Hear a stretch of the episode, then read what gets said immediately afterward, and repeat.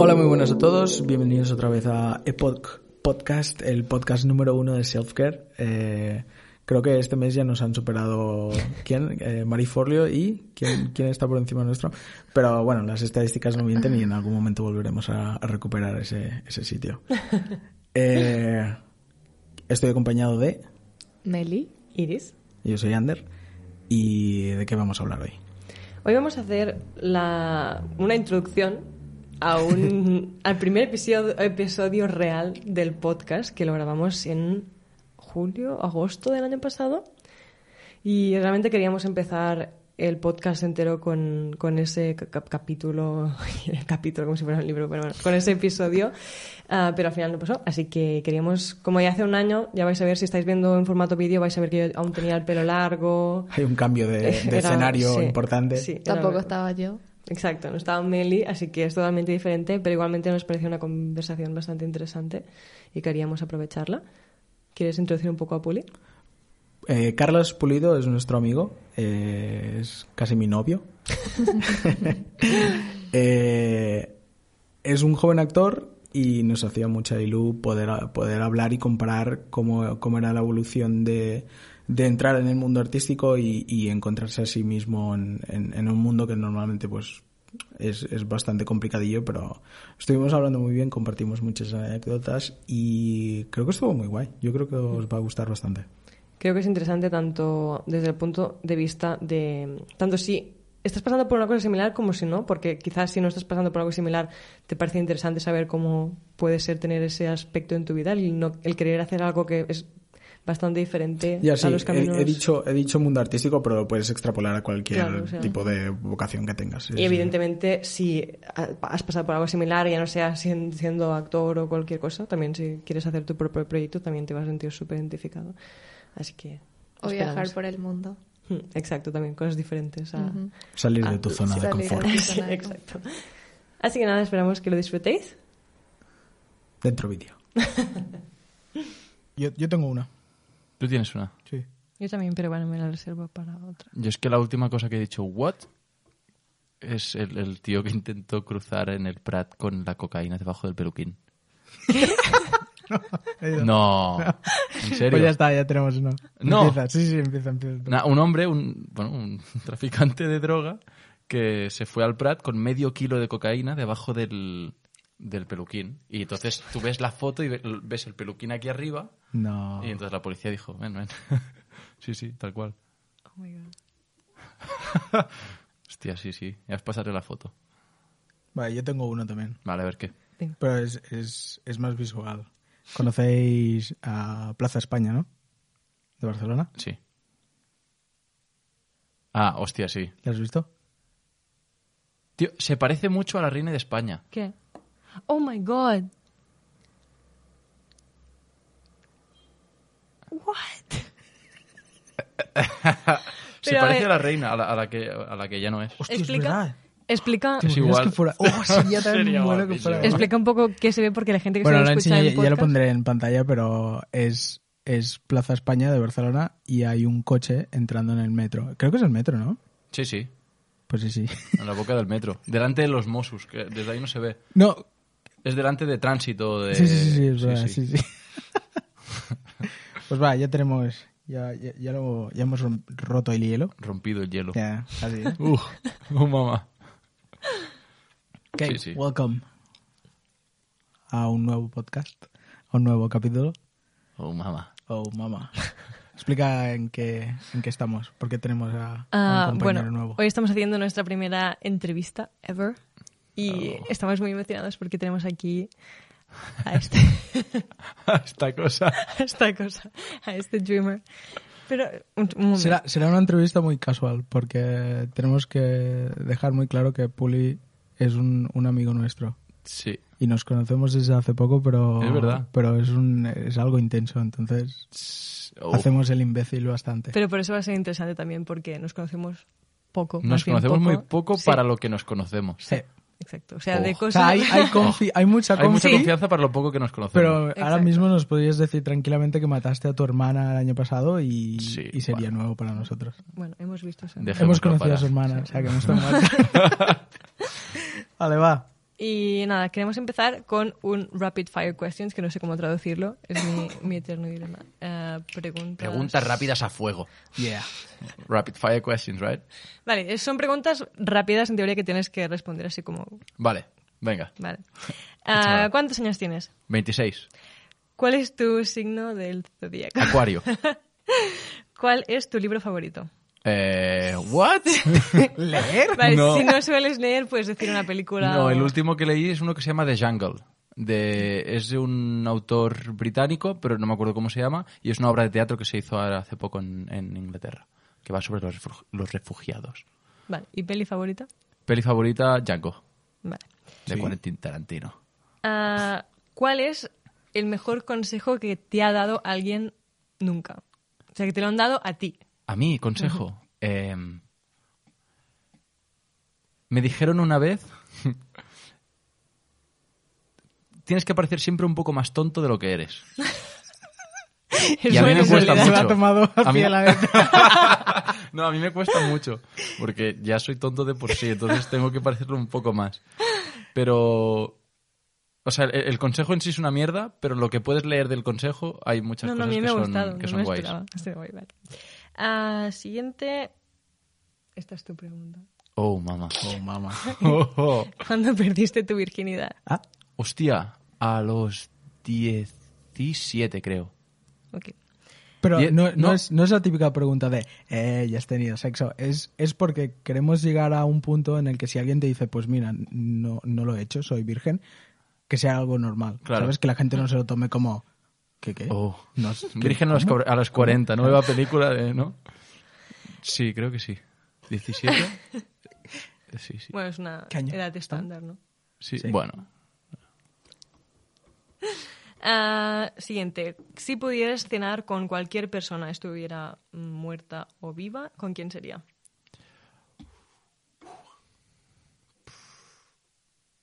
Con mi abuela. Ah, si pudieras tener cualquier... Cualquiera de las dos. De las que ya no están. Bueno, Tengo va, dos. Te, te dejamos... ¿Me dejas las dos? Te dejamos con las Así dos. en plan como nosotros. Sí. Vale, ok. Te dejamos en plan, esta noche pasará. ¿Qué? Al tío fue. La siguiente, si pudieras tener cualquier superpoder, ¿cuál sería? Em, uf, eh, volar. Oh, igual que tú. Volar. ¿Y cuál es tu mayor sueño? Llegar a ser un actor de la hostia. Conocido. ¿De la hostia o de la hostia conocido? De la hostia y conocido. Ah, vale. O sea, no sirve de nada ser un actor de la hostia si nadie te conoce. Y tampoco es bueno ser un actor malo y que te conozca todo. Eh, ahí está. Bueno, pero puedes ser un actor de la hostia que no quieras ser conocido. Ah, Pero si no eres conocido, entonces ¿a quién le enseñas tu arte? A ti. Pues no. Yo quiero enseñarlo. yo quiero que me vean. Yo quiero que me vean. Yo quiero hacer cosas. Vale, Mamá, pues- mira, en la tele, yo. Hola. Pues esto encaja muy bien con la primera pregunta de, de la entrevista en sí, que es ¿cuándo supiste por primera vez que te gustaba actuar? Buah. Eh, Yo creía que era mucho más tarde, que fue cuando empecé a actuar, a- cuando hice el primer curso de interpretación con 19 años, pero realmente fue cuando cuando era pequeño en la escuela hicimos una obra de sobre el Guernica, ¿vale? Que realmente no era ni una obra, era era una cosa muy rara. Era, como las piezas del Guernica giradas en el, en el escenario y teníamos que salir, darle la vuelta y ya está. Pero antes había como una escena un poco casual así de del pueblo y de no sé qué. Y la Paula, una amiga mía de, de que llevo con ella desde P3. ¿Ves? Mira a mí porque la conozco. Oh, vale. Sí, porque la conoces, porque te he hablado de ella. el momento que yo hago un cortocircuito. Y ella cruzaba por el escenario, yo tenía que pasar por detrás, mirarla, esto con seis años o así, mirarla y hacer. Y seguir. ¿Vale? Entonces, eso, la gente, claro, vio eso y se partió el culo. Y ahí fue cuando dije, ¡Eh! espera, espera. ¿Qué es esto? ¿Qué, What? ¿Qué, es, ¿Qué ha sido-? ¿Qué es esto que estoy notando? Uh, ¿Qué ha sido la salsita esta? Y entonces ahí dije... O sea, no, no me lo planteé así, como quiero hacer esto, pero ahí me sentí muy bien. Me gustó muchísimo esa sensación. Y luego, al cabo de unos años, la recuperé, imitando profesores, eh, haciendo el tonto en el cole. Y luego ya dije, vale, pues esto es lo que...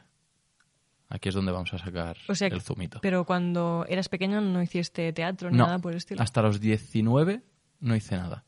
O sea, justo segundo de bachillerato acabé, bueno, lo estaba haciendo, no sabía qué, qué hacer luego y un profe me dijo, a ver, tú estás todo el día haciendo...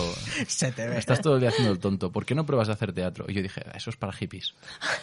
Que lo mejor es la frase porque si te la paras a pensar en plan, a ver, que no haces nada en la vida, eh, otra gente que no haga nada en la vida, pues actor. Ya, ya. Bueno, es que si te lo miras así, a mí no me hubiese gustado tanto, pero... O igual más. Oh. ¿Eh? No, la cosa es eso, que, que yo pensaba que esto de darse abrazos, estar sentado en el suelo como los indios, eh, hacer clases de estas de que te toquen los sentimientos... Es eh. que, es que ahí hay el, el- el estereotipo este de las clases Sí, de... sí, de que hoy no, y ahora abrimos el alma, y hoy ahora lo notas. ¿Has- lo no- has tenido lo has notado. eso? ¿Eh? ¿Has tenido que hacer Sí. eso? Sí, sí, claro. por ahí, por ahí. Y por ser un huevo frito y hacer de árbol y hacer... Sí, sí. Claro que, eh, o sea, si, si te paras a pensar, parece una tontería, pero yo entiendo que, que después te, te ayuda Es necesario a- totalmente. Lo que pasa que... No hablemos de esto, que luego hay una pregunta. ¿eh? Ah, vale. Vale. No, o sea, es necesario, pero a mí de primeras no me entraba. Era como, yo quiero hacer el tonto delante de la gente, yo quiero que la gente se ría. Luego cuando hice, cuando aprendí a llorar o cuando ya hice una cosa más dramática, dije, yo quiero hacer que la gente llore. y al final te das cuenta que yo quiero que la gente sienta cosas, yo quiero explicar cosas. Y entonces ahí, ahí fue donde dices, vale, sí, sirvo para esto. Yeah. Y esto fue cuando, bueno, el- cuando te- eras pequeño y descubriste que te gustaba actuar, nunca te lo planteaste como hacerlo en plan en serio. Pero cuando realmente decidiste que querías que esto fuera tu profesión. Es que realmente, en el momento en que lo probé con 19 años, dije, es esto. Yo quiero hacer de esto mi profesión. Se ha acabado. No, es que no, nada. ¿Pero Porque es una cosa que me sale. empezaste las clases o...? Yo hice un, hice un curso intensivo. Me dijeron, prueba el teatro. Hice el curso intensivo y cuando acabé dije, "Buah, es esto. Es O sea, esto y- seguro. Y habías acabado bachillerato. No, no, no, no, lo estaba haciendo todavía. Era un, un curso que se hacía en un fin de semana, entonces me lo podía permitir. Y, y dije, Buah, es que es esto. Qué Es que me había estado mirando publicidad, marketing, eh, filosofía, antropología, me había, política, ¿sabes? Ciencias políticas. Me había, ¡buah! ¿Dónde estaría yo ahora? Madre mía. Sí, sí. Y al final, pues no dije, es esto, es esto. Esto sí. ¿Sabes aquello que dices, lo sabes? ¿Es esto? Pero es, es muy guay que hayas tenido esta sensación porque muy poca gente la tiene o a muchas personas le cuesta muchísimo encontrar eso que dices, vale, esto. Y más siendo solo una cosa, porque yo es como... O si lo Ya. tienes, lo reprimes. Sí, Sí. yo creo que también es difícil según en qué profesión. Hombre, Porque, la por ejemplo, yo lo- creo que Claro. más que en muchas otras. Yo creo que es mucho más fácil. ¿Sí? Hmm. Hostia, yo creo que me daría mucho más miedo meterme en el mundillo de... Ah, pero no tienes que pensar en el mío. O sea, no, no es el. No, no, no es el miedo lo que me tira atrás, o sea, es... Ya te digo, puede, puede que sea un punto de vista súper externo y, y no tenga ningún sentido. Eh, yo pienso, si ya es difícil en la música, Sí. en el teatro y en, bueno, teatro, cine y tal, que- tiene que ser el doble. Es que yo lo he tenido claro siempre que es difícil en todo. Sure, yeah. Y es más difícil si no lo haces a gusto. Y entonces, para mí fue, vale, esto es lo que quiero hacer el resto de mi vida. El proceso fue el cómo consigo que esto sea mi profesión. Ese es el, eso es lo jodido. Sí, claro. Pero porque el payaso y el y- y interpretar Ya, lo pues voy a hacer toda la vida.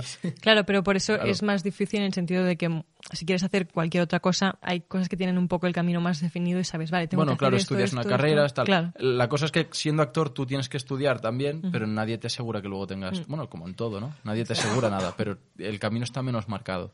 Se puede llegar de muchas maneras. Vale, ¿y cuándo le dijiste a tus padres que querías dedicarte Oh. a esto? Eh, no, en el momento que, que vi que hice esto. De hecho, primero quise ser monologuista. Estaba muy de moda el stand-up y, Y dije, guau, yo quiero hacer Estamos esto. a principios del 2005. Eh, sí. No sé, claro, esto era así. Sí, sí. Y dije, buah, yo quiero hacer esto. Quiero hacer reír a la gente, pero no. Luego cambié. Y, y entonces ya, ya cambié. Cuando ya empecé a hacer teatro, empecé a ver lo que es interpretar papeles que no son tú o que no es el papel que tú te has hecho en el, en el stand-up. Dije, buah, me gusta esto. Y a mis padres se lo dije cuando. Primero les dije que quería ser monologuista y luego les dije que quería ser actor. Y luego les dije que quería ser actor de teatro musical. Y mi padre me dijo, pero tú, ¿tú cuándo has cantado? ¿Esta es la mía? La de... ¿Esta es la mía? Es mi pregunta. Sí, bueno, has dicho si tuvi- tuvieron una, No, una no, no. charla, ¿no? Era, era para, para profundizar más. O sea, tuviste, tuviste un momento de... Yo, yo lo llamo salir del armario, pero del artista, Claro, ¿sabes? sí. Es como, mamá, quiero ser esto, Quiero ser ¿sabes? artista. ¿Tuviste este momento de me siento y te, te lo explico? Sí, no, creo que no fue sentarme y tal, pero sí que decir, eh, ya sé lo que quiero hacer y quiero ser actor. ¿Hubo una crisis antes? No, O sea, fue bachillerato y esto. Bachillerato y, y ya está, y esto. Lo que pasa es que repetí segundo yo de bachillerato, porque era un La vago. gente que repite. No, es Yo hice verdad, soy... bachillerato en cuatro años. Hostia.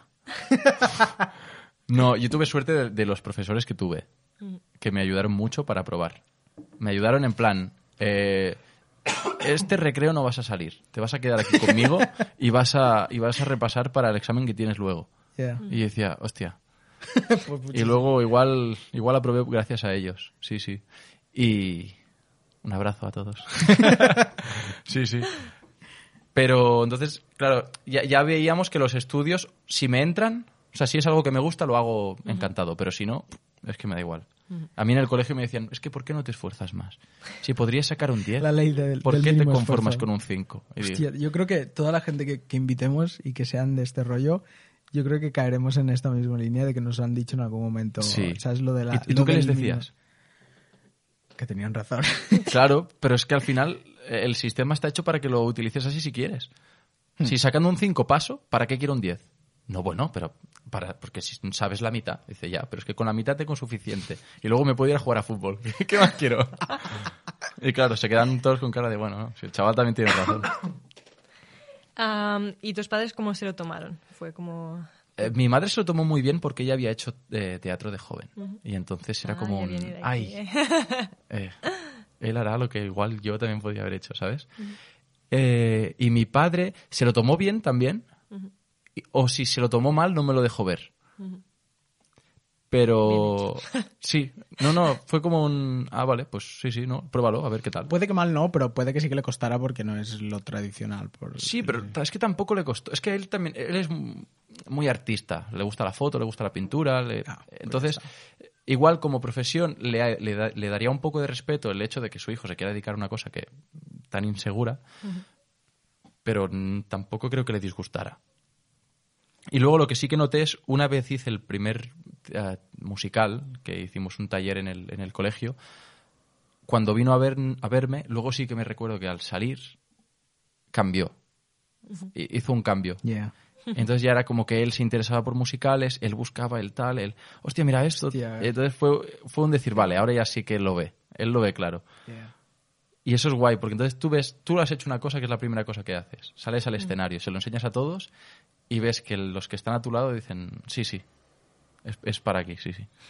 No, no abiertamente, no te dicen, o sea, te dicen Pero que lo has hecho muy notas- bien y notas tal. que el, el- el apoyo es diferente. Exacto, sí, sí, Notas que hay otro, otro, otro interés en ellos. Yo noté cuando mi padre me empezó a comprar guitarras. Claro, a mí me compró un piano, tío. un teclado, tío. Yo, yo creo que, La creo que no- eh, también será una línea bastante, bastante típica, Claro. pero es eh, la madre te lo dice, ¿sabes? En plan, sí, el apoyo y tal. Y Sí. el padre no te lo dice a la cara, pero digo, Sí, guitarra, mira esto, mira, mírate esto. Está bien. Carlos, está bien. mírate, mírate esto. ¿Has visto esa serie? Muy buena, ¿eh? Mírala. Mírala. Actúan bien, ¿eh? Mira esto, mira esto. Sí, siempre sí me envía cosas por WhatsApp y tal. Es, de hecho, en eso es más pesado mi padre que mi madre. Mi padre es, es de, mira esto, tal, has hecho esto, tal, ¿qué haces? ¿Qué, qué? Bueno, pero eso es guay. Sí, sí, no, sí, o sea, está es bien, mejor, no me quejo. es eh, mejor no me que quejo. tenga ese interés a que le sude. Sí, mi madre es más de, me pregunta, yo le, le digo, y entonces me dice, ay, yo lo que haría esta. Y entonces es como, ah, déjame. déjame. Soy un artista, no me digas qué tengo que hacer. Exacto. Sí, luego me voy a la habitación pensando, ¿para qué le dices eso? Pero bueno, es igual. Yo creo que eso le pasa al Alan con mi madre. ¿Sabes? Cuando le explica algo, le dice, sí, pero no sé qué. ¿sabes? Y yo por dentro pienso, "Buah, tiene que estar ardiendo en rabia el niño, ¿sabes? Porque le está explicando en plan, sí, porque me han dado una beca y no sé qué, ¿sabes? Y yo qué sé, mi madre es como es, ¿sabes? Y puede que lo primero que le salga es, sí, otra, en plan, ¿otra beca? Y dices, claro que otra beca, tío. No, no- no tienes que pagar nada a este niño, ¿sabes? Se está pagando solo. Sí, sí. Pero tiene este momento el de, ¿cómo que otra? ¿Sabes? ¿qué? Pues sí, sí, así es. O sea, que problemas ninguno. Qué guay. Mucha suerte has tenido. Sí. Creo que no, no todas las personas tienen la misma suerte. Sí, lo que me di- sí que me dijeron es verdad es lo de estudios. Bueno, pero Ujú. ¿no quieres estudiar otra cosa por si acaso? Tener el por si acaso. El, El por si acaso. Y, y ahí fui yo el que dije que no, porque me conozco y sé que si estoy a dos cosas no hago ninguna de las dos bien. Y entonces dije, pues voy a tirar por aquí. Ujú.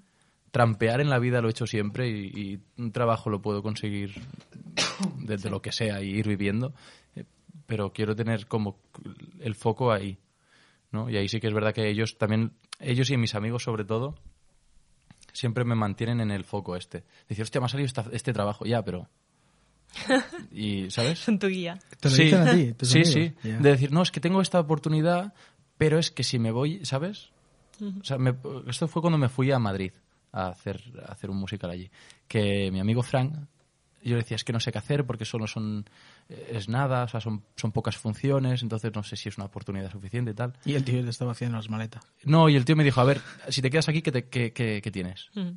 Bueno, tal, ahora tengo este trabajo que está bien, que estoy cobrando bien, que puedo ir a aguantar. Vale, sí. Pero tú qué quieres ser? Actor, ¿no? Pues tira para Madrid, hostia. Y dije, ¿Sí vale, no? vale. Sí, sí, Yeah. tal cual. Y dije, ok, tienes toda la razón. Y me callé. Bueno, aquí son muy importantes dos cosas. La primera es tener gente que te apoye y te recuerde un poco estas cosas. Y luego también algo que es que- algo que has dicho tú, que es conocerte muy bien y saber qué funciona mejor para ti y qué no. Porque tú has dicho, yo sé que si hago dos cosas al mismo tiempo, no hago ni una ni la otra bien. Exacto. Y en cambio, es muy importante eso, saber cómo eres y saber cómo funcionas. Porque si Sí. no, otra persona quizá lo intenta o escucha más a los demás y no hace lo que siente que tiene que hacer. Exacto. O sea, en este caso tienes suerte tú de Sí. ser como eres. Sí. De, haber, de haber- porque, ¿qué has dicho? Tienes ahora 25. has dicho, ¿no? 26. Bueno, eres grande. no, pero me refiero a que es suerte de, de- de haber aprendido a entenderte a ti mismo a una temprana edad, ¿sabes? Pero es que tampoco me entendía tanto, ¿eh? Pero era una cosa, e- era como... Bueno, quizás ¿Sabes Bueno, que- obviamente no te conoces al 100%, pero sabes que si estás haciendo dos cosas no irá bien. Sí, yo sé que siempre que me he escuchado a mí mismo, lo que yo sentía, siempre me ha ido bien. Y no sé si ha sido suerte o, mira, o, o es que va así la vida. Pero sé que siempre que lo he hecho así me ha salido bien. Y entonces voy a seguir tirando por ahí. No me conozco lo suficiente como para decir, vale, esto lo necesito así o soy de tal manera. Pero sí que sé que eso, en el mundo tanto personal como artístico, siempre me ha salido bien. Entonces voy a seguir por ahí. Claro, sigues tu intuición. Eso dicen Sí. que todos deberíamos hacerlo más. Y también hay que tener confianza en uno mismo también para decir, vale, esto es lo que yo siento, voy a hacer esto y no lo que me dicen mis padres. Exacto. Sí, sí, sí, sí, total. Y, y en el mundo artístico también. Yo qué sé, tú tienes en la cabeza un personaje de alguna manera o una canción de alguna manera y, y la quieres hacer así, viene otro y te dice, hostia, esto... Y te, igual es una buena idea también, pero no es lo que tú sentías. Claro. Si no lo sientes al 100%, ¿no? no lo- Ahí está. no lo- Sí, sí. Muy bien. Ahora quiero explicar como una cosa que he escuchado hoy en un audiolibro, que hablas mucho sobre vulnerabilidad. Mm. Sí. Y una cosa que explicaba es un, un caso de un chico que cuando era muy pequeño... ¿Qué? que beba agua antes de hablar. ¿Quieres agua? ¿Quieres agua, nena? ¿Cómo piensas en ella? No, porque ya de que está. Censuro. No, no. La vulnerabilidad. El, au- el audiolibro. Sí. Ah, había un caso de, de un chico que cuando era pequeño le gustaba muchísimo pintar. Pintaba mucho y sus padres estaban súper encantados, le animaban y le compraban más lo, lo que decías, ¿no? Te compran cosas para que sigas haciéndolo. Exacto. Hasta que mm, un día un amigo del padre le dijo, ¿cómo es que le animas a seguir haciendo esto? Que estás criando a otro gay. Porque para Oh, él mamá. el hecho de un niño dedicándose a las artes y algo tan artístico como... Yo he pegado un giro que no me esperaba. ya, ya. ¿Qué? Ah, no, pero claro, debía ser otra época porque creo que ahora este chico ya, ya es bastante grande, pero el hecho es que al padre en ese momento no le afectó tanto el, el pensar que, que si seguía animando a su hijo a hacer esto acabaría siendo gay, pues que dejó de comprarle absolutamente ninguna cosa y sus padres los dos dejaron de, de hacerle ningún comentario. O sea, ni, ni sí ni no, apatía total. Y el niño dejó de, de pintar. Y la, la- la escritora del libro hablaba de, del dolor que sintió ella en ese momento al escuchar esto, porque pensaba cuánta gente en el mundo habrá dejado de hacer estas cosas. O sea, cuántos pintores o cuántos artistas nos habremos perdido por estas cosas. Así que la pregunta es que, ¿cuánto crees que realmente afecta la opinión o la actitud de tus padres o la gente que te rodea al hecho de que tú llegues a seguir tus sueños o tu camino? Todo. Todo porque sí que, o sea, sí que es lo que decíamos que te tienes que escuchar a ti mismo, pero es que te rodea gente. Es que no vivimos solos en una cueva. Claro. Entonces, pff, si yo hubiese salido a un escenario y nadie se hubiese reído o nadie hubiese mm, prestado atención, igual para mí hubiese sido una señal de no sirves para esto y no lo hubiese hecho. Claro. Porque parte del, del- del yo sentir que, que quiero hacer esto no es solo una intuición mía, es ver que a los demás le gusta y decir, vale, ok. Y ver que tus padres te animan. Por ejemplo, con mi hermana pasó una cosa muy curiosa que es, ella pintaba muy bien de pequeña. Bueno, y todavía pinta muy bien. Pero, o sea, dibujaba que te cagas. Y se pasaba horas. Y entonces alguien, no me acuerdo quién era, le dijo a mi madre que la apuntara a dibujo. Y mi madre le preguntó a la profesora, en plan, ¿tú crees que la tengo que apuntar a dibujo o no? Y la profe le dijo, no, porque la vas a hacer que esto sea una rutina. Entonces déjalo que lo descubra ella. Tú la vas siguiendo a su rollo y Ya tal. te lo pedirá ella. Exacto. Mi hermana dijo, no, esto yo lo quiero como hobby. y yo quiero ser veterinaria. Empezó a hacer el científico, le fue mal, o sea, tal, repitió. Y al final, un día me dijo, es que, hostia, yo... Igual yo lo que tengo que hacer es bellas artes y, y, y- y dibujar y tal. Y pensé, mira, o sea, ahí lo tienes, ¿sabes? Y sí, sí, y, bueno, ahora lo está petando. Sí. Unas notazas de la hostia está haciendo bellas artes y ahora le van a hacer una exposición, o sea que Ya. en el Manac, o sea que la hostia. guay. Sí, sí, Joder. súper bien. Pero, a ver si nos hemos equivocado de hermano y teníamos que... Pues sí, llamar- soy el hermano tonto. Ah, no, le llamamos para la sección de, de Winners. De winners. Total. Sí, sí. Pero eh, yo creo que influye en todo. Tanto tu entorno como. O sea, yo si no tuviese los amigos que tengo, tam- igual tampoco me hubiese dedicado a esto. Igual sería mecánico. Es verdad, me gustaban mucho las motos, pues igual sería Que mecánico. no hay nada de malo con ser mecánico, ¿eh? Saludo a todos No, los por eso. mecánicos. No, uno de mis mejores amigos es, es mecánico. Claro, siempre y cuando quieras estar allí y quieras ser mecánico y no si, si estás allí sintiendo que no sabes qué estás haciendo allí, pues Ya, ya. es cuando hay el problema. Exacto. Pero, no sé qué. no sé qué está bien. Em, Hostia, es que sé que quería decir algo y no, no me acuerdo qué. Bueno, ya me vendrá. Ya me vendrá. Estamos hablando de... Ah, la ah, que lo que me ha sorprendido mucho es lo, del, lo de... Más si es por ser gay. Ya, o sea, que te dicho, puede- cohiban... Puede, que fuera otra época, ¿sabes? Sí, sí, que sí. Claro, si, si evidentemente. eran otros años sí que tiene sentido. Ahora Sí. mismo sería súper estúpido, no... Sí, pero cuando éramos pequeños tampoco era tan... O sea, sí. Pero to- yo qué sé, hay padres míos, o sea, mis padres tienen muchos prejuicios, que, que no son conscientes de ellos.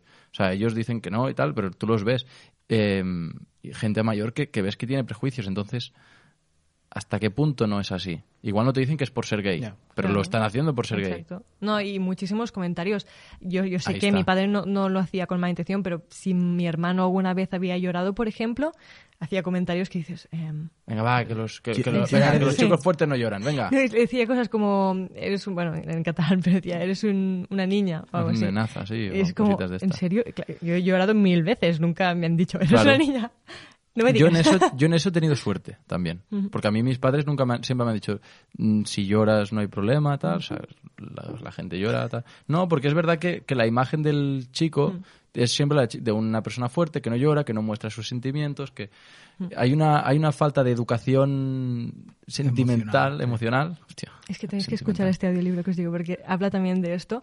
Habla de la vulnerabilidad, de el shame, la, la- no es que es vergüenza, La pero es un, un tipo distinto de vergüenza. El shame es Vale. como... que yo con la vergüenza Casi también humillación. tengo... ¿Humillación? Sí, sería como Vale. humillación. Y habla un momento de... eh, la, la- Es que se tiene esto que no tiene nada ¿eh? que ver. sí. Vergüenza y humillación. Exacto. Son cosas totalmente diferentes. Y no tiene nada que ver con Sí, la pero entrevista, ¿cuál es, pero... ¿Cuál es el sustantivo? ¿Sabes?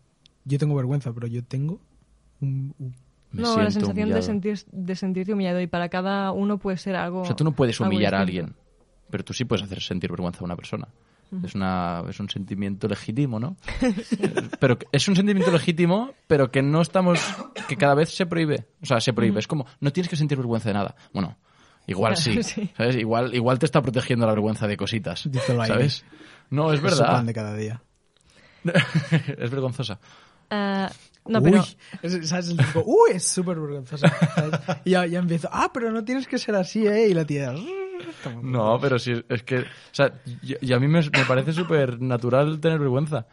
Pues mira, esto que dices de, de, de la vergüenza que cuando me, me pongo roja, por ejemplo, en alguna situación que siempre me ha pasado desde, desde pequeña.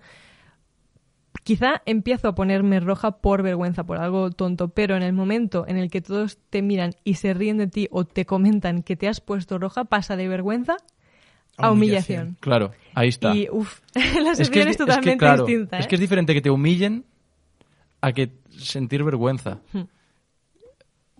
No sé, es... Bueno, eso, que no tiene nada que ver, pero una de las cosas de las que hablaba con lo de los chicos es esto, ¿no? Ella empezó solo a hacer, am, bueno, a investigar sobre estos temas de la, ver- la humillación, la, la vulnerabilidad, solo con las mujeres, porque ella consideraba que las mujeres era un tema que, que sufrían muchísimo más, especialmente por temas de imagen.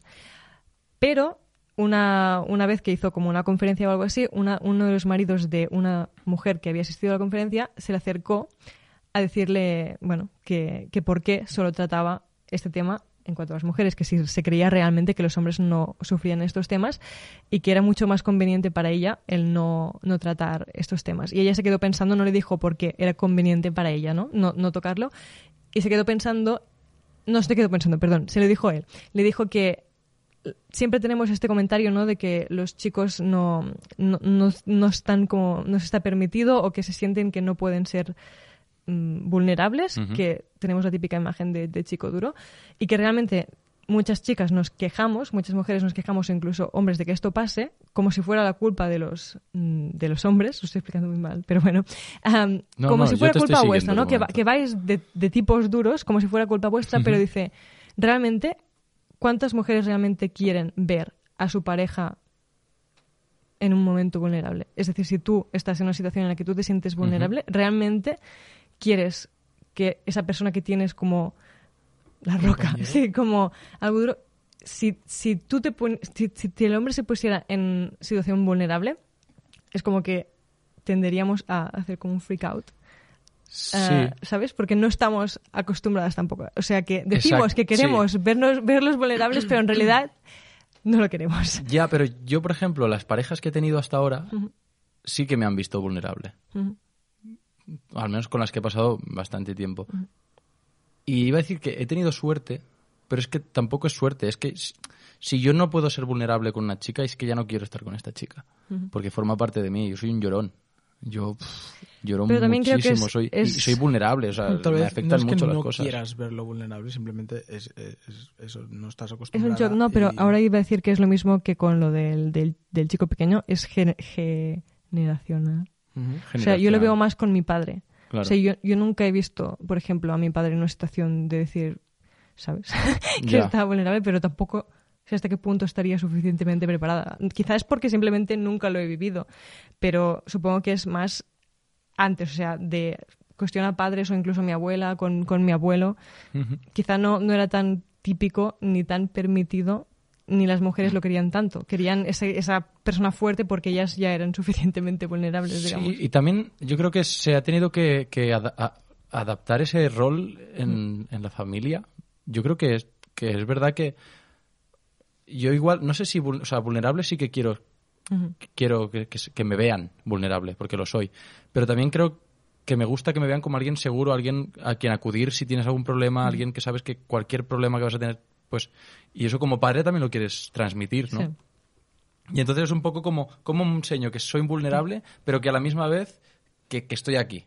Claro. ¿sabes? Y que, que cualquier cosa puedo con ella. O sea, que cualquier problema que tú tengas, ven, ven conmigo. Claro.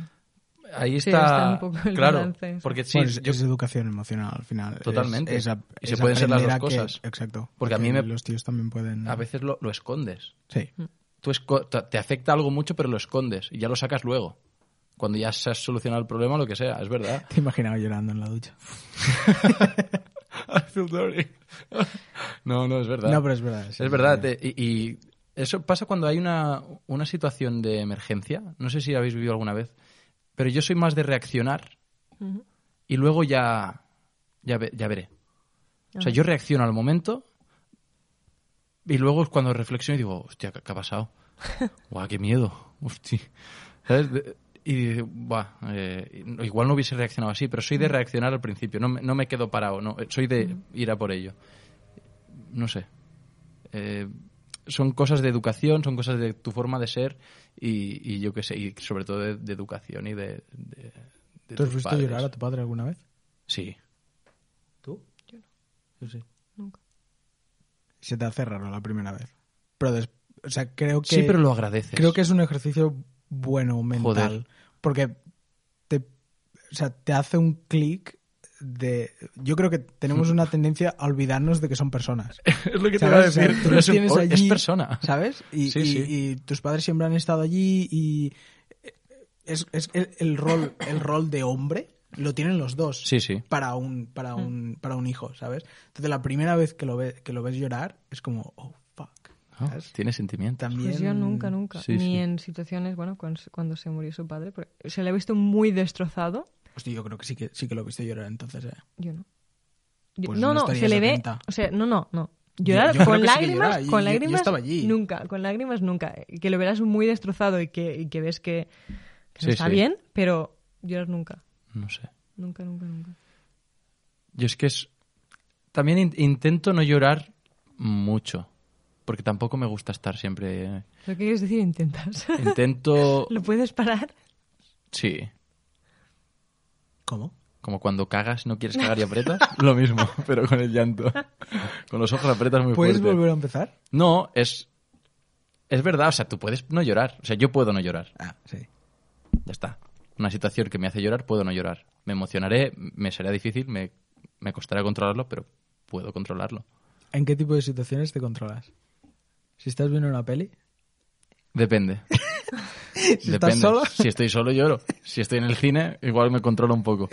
yo lloro, yo lloro igual. Yo, a mí me da, no me da esto. Pero luego me subo a un escenario y me gusta llorar y que me vea la gente. ¿Sabes? Porque es algo que no me afecta a mí. Ya. Ya. Es, es el personaje, entonces me da igual. Entonces, no es el hecho de que la gente me vea llorar, sino de que Ya la... estamos. Eh, el estereotipo de actor. No, no soy yo, es el personaje que... que- No, evidentemente soy yo, ¿no? Pero... No, pero es- o sea, no es una situación que, que sea real para mí. Es ficticia.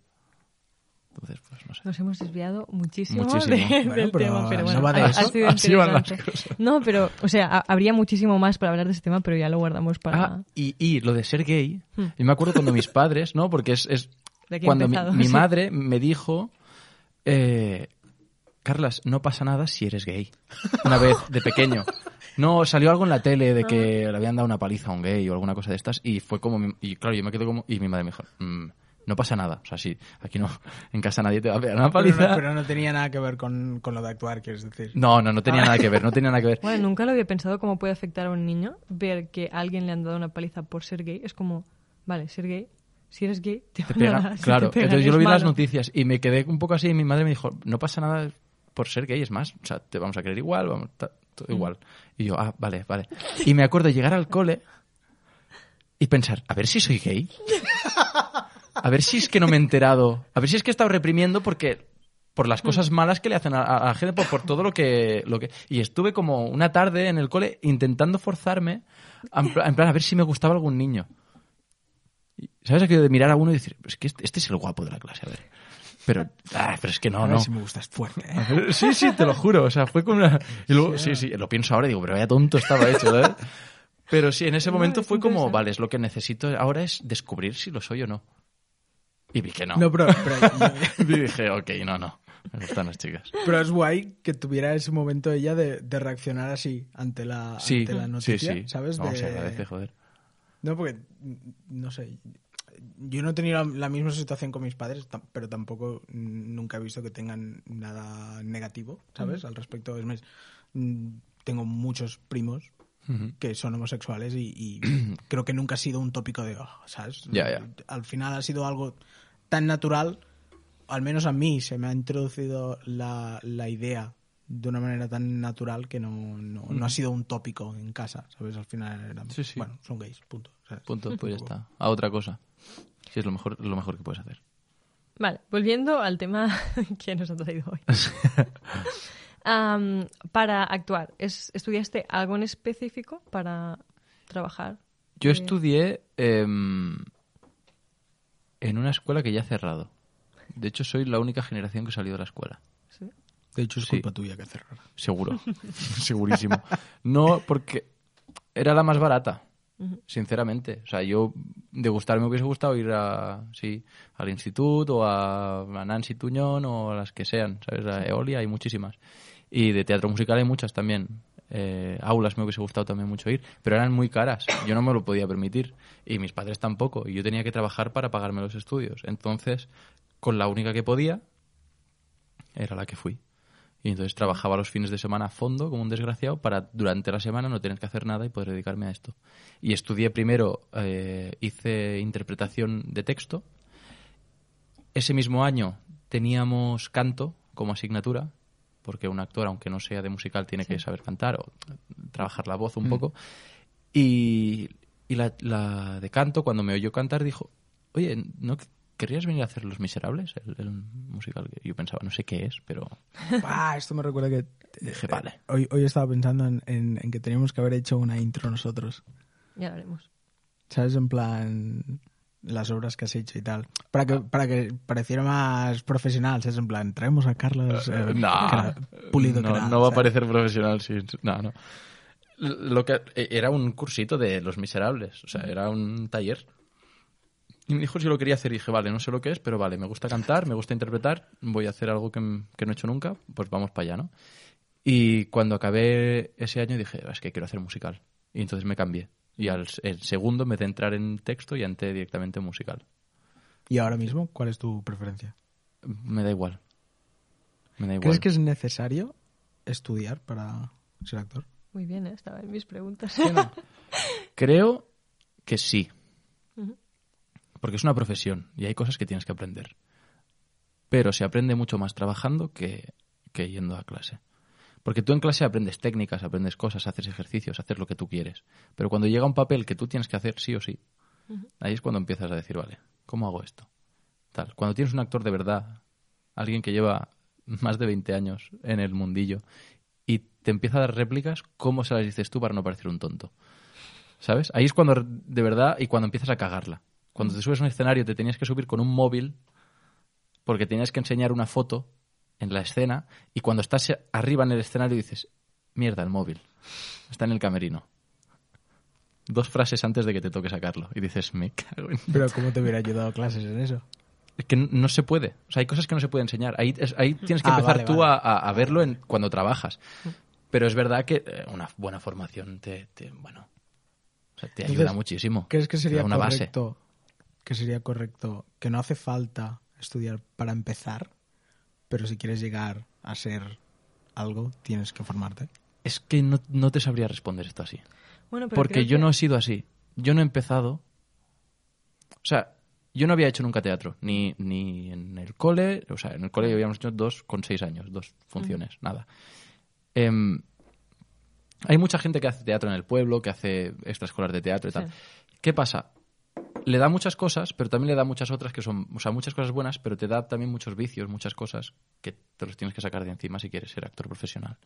Porque hay tonos, eh, mm, vicios, cositas que vas cogiendo y que nadie te dice que eso está mal o que, que no te va a ayudar. Y entonces, claro, hay, hay- o sea, se puede hacer lo que tú dices, pero se puede hacer de la otra forma. O sea, se puede no estudiar, se puede estudiar, yo creo que se puede llegar de, de todas las maneras, Claro. pero hay cosas que vas a tener que aprender sí o sí. Sea de Claro, una o manera sea, o de otra. necesario, imprescindible quizá no es, pero quizá tienes que cagarla más veces y aprender más a base de experiencia. Sí, no, y tienes más posibilidades de cagarla gorda. al final. Eh, yo, yo, yo creo que la mayor parte de las cosas que hago en escena son de instinto. Son de, de que me sale así. Pero hay muchas otras que yo estoy en la escena, estoy diciendo un texto y estoy pensando, no, o sea, gírate un poco. No noto luz en la cara, no me está viendo nadie. ¿Sabes? O sea, cositas de estas que, que siempre te han dicho en la clase, no sé qué, tal. Mm, Que es Digo, estas cosas que son más técnicas, ¿eh? pero luego hay Mm. cosas de, de técnica y, de, y de, de coherencia, de estar escuchando al otro, de tú darte cuenta que no estás escuchando al otro y decir, vale, voy a prestar atención porque no lo estoy haciendo bien. Ya, porque al final se nota. Eso, joder, que sí se nota. ¿Y crees que esto es más necesario en teatro que no en, por ejemplo, en televisión? Es que en televisión es todo más falso. Porque, por ejemplo, me acuerdo de que vi una, creo que era una TED Talk de la, la que hace Aria. ¿Cómo se llama? La actriz. En Para mí es. Aria. Toda la vida será Aria. Esa mujer será Bueno, Aria siempre. Aria de Juego de Tronos, que decía que ella siempre había querido ser bailarina. Lleva muchísimos años bailando y estudiando para ser bailarina, hasta que un día, pues no, no sé, creo que o fue el primero o de las primeras veces que se presentaba a un casting así por probar, porque ella no quería ser actriz, quería bailar, y la cogieron así. De rebote. Sí, de bueno, rebote. historias de estas hay miles. Al final yo creo que, que sí que se puede sin estudiar y se puede estudiando. Claro, siempre hay también un componente ¿no? de, de lo que has aprendido y de lo que de lo que has nacido con, Sí, con ello. de instinto. Maisie Williams. Maisie Williams. Bueno, ¿a- ¿actor se nace o se hace? Es verdad. Yo creo que siempre son una mezcla de las dos cosas. Pero es que yo he visto gente que no tiene nada de instinto y que luego flipas. A base de currárselo. Hmm. Y al final cualquier persona puede ser actor o actriz. Al menos es, es una cosa que, que he visto yo y que me han dicho profesores y que es verdad. O sea, yo creo que es verdad. O sea, ser actor es actuar. Actuar es llevar a cabo una acción. Sí, ¿Tú no lo haces eso en la vida? Sí. Lo único que te falta es aprenderte un texto. Punto, se ha acabado. Es aprenderte un texto y decirlo bien. Por Ya eso está. tus profesores te decían que... no requiere mucho. ok. Luego hay cosas, luego hay más cosas, hay, hay capas. Pero en, en el fondo es eso, es decir una frase y decirla bien. Que se te entienda. Que a mí a veces me cuesta, ¿sabes? Yo tengo tendencia a hablar muy rápido y a no vocalizar. Pues, coño, eso lo tengo que trabajar. Eso, no me, lo, eso me lo enseñan en la escuela. Cómo trabajar eso. Cómo su- suplir estas, eh, estos- estas carencias que tienes, ¿no? A Eso te lo enseñan en la escuela, ¿no?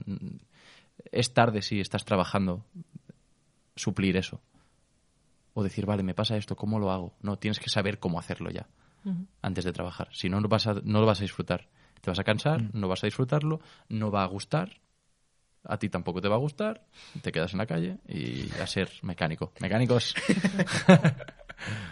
Nota, estudiad. estudiad. Sí, sí. No todo lo que se pueda, sí.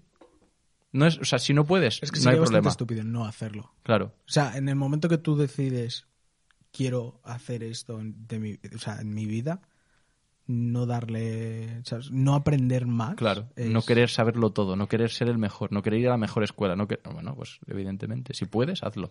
Yo no pude. O sea, Pero- también hay niveles y niveles. Claro, es que yo iba a decir, depende mucho del no me ámbito, metería- de lo que sea. Tú, por ejemplo, en, en música. Es que también hay el concepto que tenemos todos de educación y de estudiar algo, porque Ya. depende de con qué.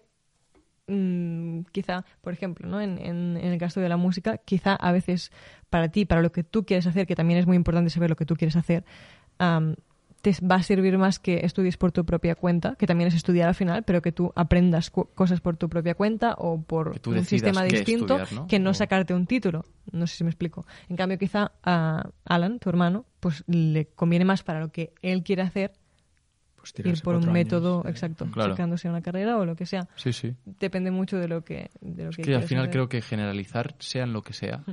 es cagarla. Sí. O sea, yo ahora puedo decir, sí, estudiad todos. Sí. Pero es que igual hay alguien que no le va bien estudiar. Exacto. Y pues que cada uno haga lo que sienta. O sea, como he dicho antes, si- sigue tu instinto. Si, si tú crees que te va a servir estudiar, estudia. Yo ahora vuelvo a estudiar. Ahora vuelvo a, ¿Mm? me voy a volver a poner, sí, sí, eh, interpretación. Y no ¿Mm? es que no sepa interpretar, porque sé, pero es que quiero más. Quiero ser el mejor. O sea, no quiero... A mí me gusta No el mejor del mundo. Quiero ser el mejor que yo pueda llegar a ser. Exacto. Yo qué sé. Cuando, cuando he visto alguna entrevista de, de algún actor o actriz grande, me mola. No, no. Grande No, nivel ya, ya, Hollywood, es que ¿sabes? sí, que sí. Ah, cuando te explican que en algún momento están haciendo algún papel. Ah, es que ahora no, no recuerdo quién era. no sé, de- Bueno. nivel Scarlett Johansson, Vale. ¿vale? Eh, le preguntaba, eh, pues te puede gustar más o menos, pero Vale. eh, No, no, la no. tía explicaba que, que tenía un profe de interpretación en el, en el, Bueno, es que ahora en es, el rodaje. es que ahora se, no sé si es que ahora se lleva mucho o siempre se ha hecho así, pero tener un coach de actores, un director de actores.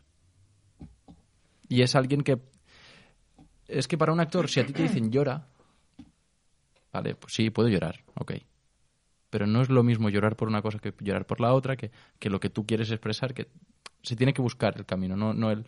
Tú lo que, a ti lo que te tienen que dar es un camino que seguir y tú llegarás a donde tengas que llegar, pero no te pueden decir lo que quieren de final, porque entonces no tiene sentido, porque la vida no va así, no va de buscar el final y hacerlo. Llora, ahora quiero un plano de ti llorando, ¿puedes llorar? Sí, puedo, pero es que esto no va a ser, no va a quedar bien. Vale, ok. Es así. Y entonces lo que hacen los coach es, vale, tenemos que llegar a este punto. ¿Cómo hago yo que esta persona siga? Mucho ruido, ¿no? Sorry. ¿Cómo hago yo que esta persona llegue a ese punto sin yo tenerle que decir que llegue a ese punto? Y entonces esos son los coaches de actores y también, evidentemente, son gente que te conoce mucho. Estás antes de hacer la película o la serie o lo que sea, estás con él trabajando. Bueno, no sé, sí, eso es, eso es un profesor. No sé, Bueno, supongo que se refería a sí. eso. Porque profesor, profesor, no, no creo que tenga Scarlett Johansson un profesor. No creo. Un profesor, ¿eh? No, Scarlett, no, eso no. No, vuelve a hacerlo, venga. ¿Repetimos? ¿No es buena? No, tío. No sé, pu- puede, que- puede que sea más coach. O sea, yo. Claro, al no utilizar el concepto coach ellos, ¿sabes? Ya. Es, es que me Claro, suena que fuera algún plan. Teacher. Sí, pues no sé. Professor. No sé. Profesor Snape. Harry. No sé. Creo, creo, Sí, creo sí. que era algo así. No, puede ser, puede ser, no lo sé. No lo sé. Yo sé que yo ahora mismo siento que necesito hacer clases en esta escuela, que es una escuela que quería entrar, para adelante. Ahora sí. Ahora estoy en una escuela de las que, vale, esta sí. Aquí sí. Que eso es otro punto. Sí. Que no puedas hacerlo al principio. Ya. No quiere decir que luego tiene- no Pero hay mucha gente que lo tacha ya, ¿sabes? Es como, es que ya me he hecho grande, ya tengo 30 años. No, ya claro. Bueno, pero tío, a mí me gustaría estudiar en el Instituto del Teatro, pero no voy a ponerme a hacer cuatro años Ujú. allí con lo que supone de esfuerzo. Porque te exigen mucho. No, yo, no voy a, no, yo no voy a poder ahora ex- o sea, exigirme eso. Entonces tengo que buscar sitios que me, que me exijan lo que yo puedo responder. ¿A qué te refieres con exigir? A tener eh, ocho, clas- o sea, ocho horas de clase al día, Mm. por decir algo. O cinco, las que sean, eh, me da igual. Yo no puedo eh, tener cinco horas y luego tener que trabajar otras cinco en casa para poder sacar el material que tengo que llevar mm, preparado. Mientras trabajo de algo X y mientras hago obras de teatro. Es que es imposible. No, Tienes que ir a algo más especializado, que sea menos horas a la semana, pero que sea lo que tú quieres, lo que tú decías. Quizá ahora tampoco lo necesitas, pasarte cuatro años en... No, instituto, por- no, igual no. O igual sí, yo qué sé. O igual no lo he hecho. lo necesitas de aquí 5 años. Igual, imagínate. Llegando, hola, me quiero apuntar. No, pero es lo que tú decías también, al final, si tú sintieras que tienes que hacerlo, que tienes que pasarte cuatro años... No, si yo lo sintiera, lo haría. Oye, claro. mira, para adelante. Es lo que hay. Claro, si tú lo sintieras tanto, no dirías, oh, es que ahora no puedo exigirme esto. No, pues no, sí, sí. Lo, es lo que necesito y es lo que tengo que hacer. Sí, sí, totalmente. Vale, siguiente pregunta. Mm. ¿Te dedicas a, a esto como profesión 100%? Es decir, ¿te da para vivir? No. ¿No? O sea, mientras trabajo de esto, cuando tengo funciones, cuando tal, sí. Pero no es el 100% de los días del año. Entonces, si estoy tres meses en un teatro, yo puedo vivir esos tres meses del teatro. Pero luego necesito un plan B. Entonces, lo que yo hago es eventos. Yo me- me- lo que hago más es eventos. En algunos hago de actor, de, pues de amenizando actividades, o hago intento tirar un poco para también para donde yo sé.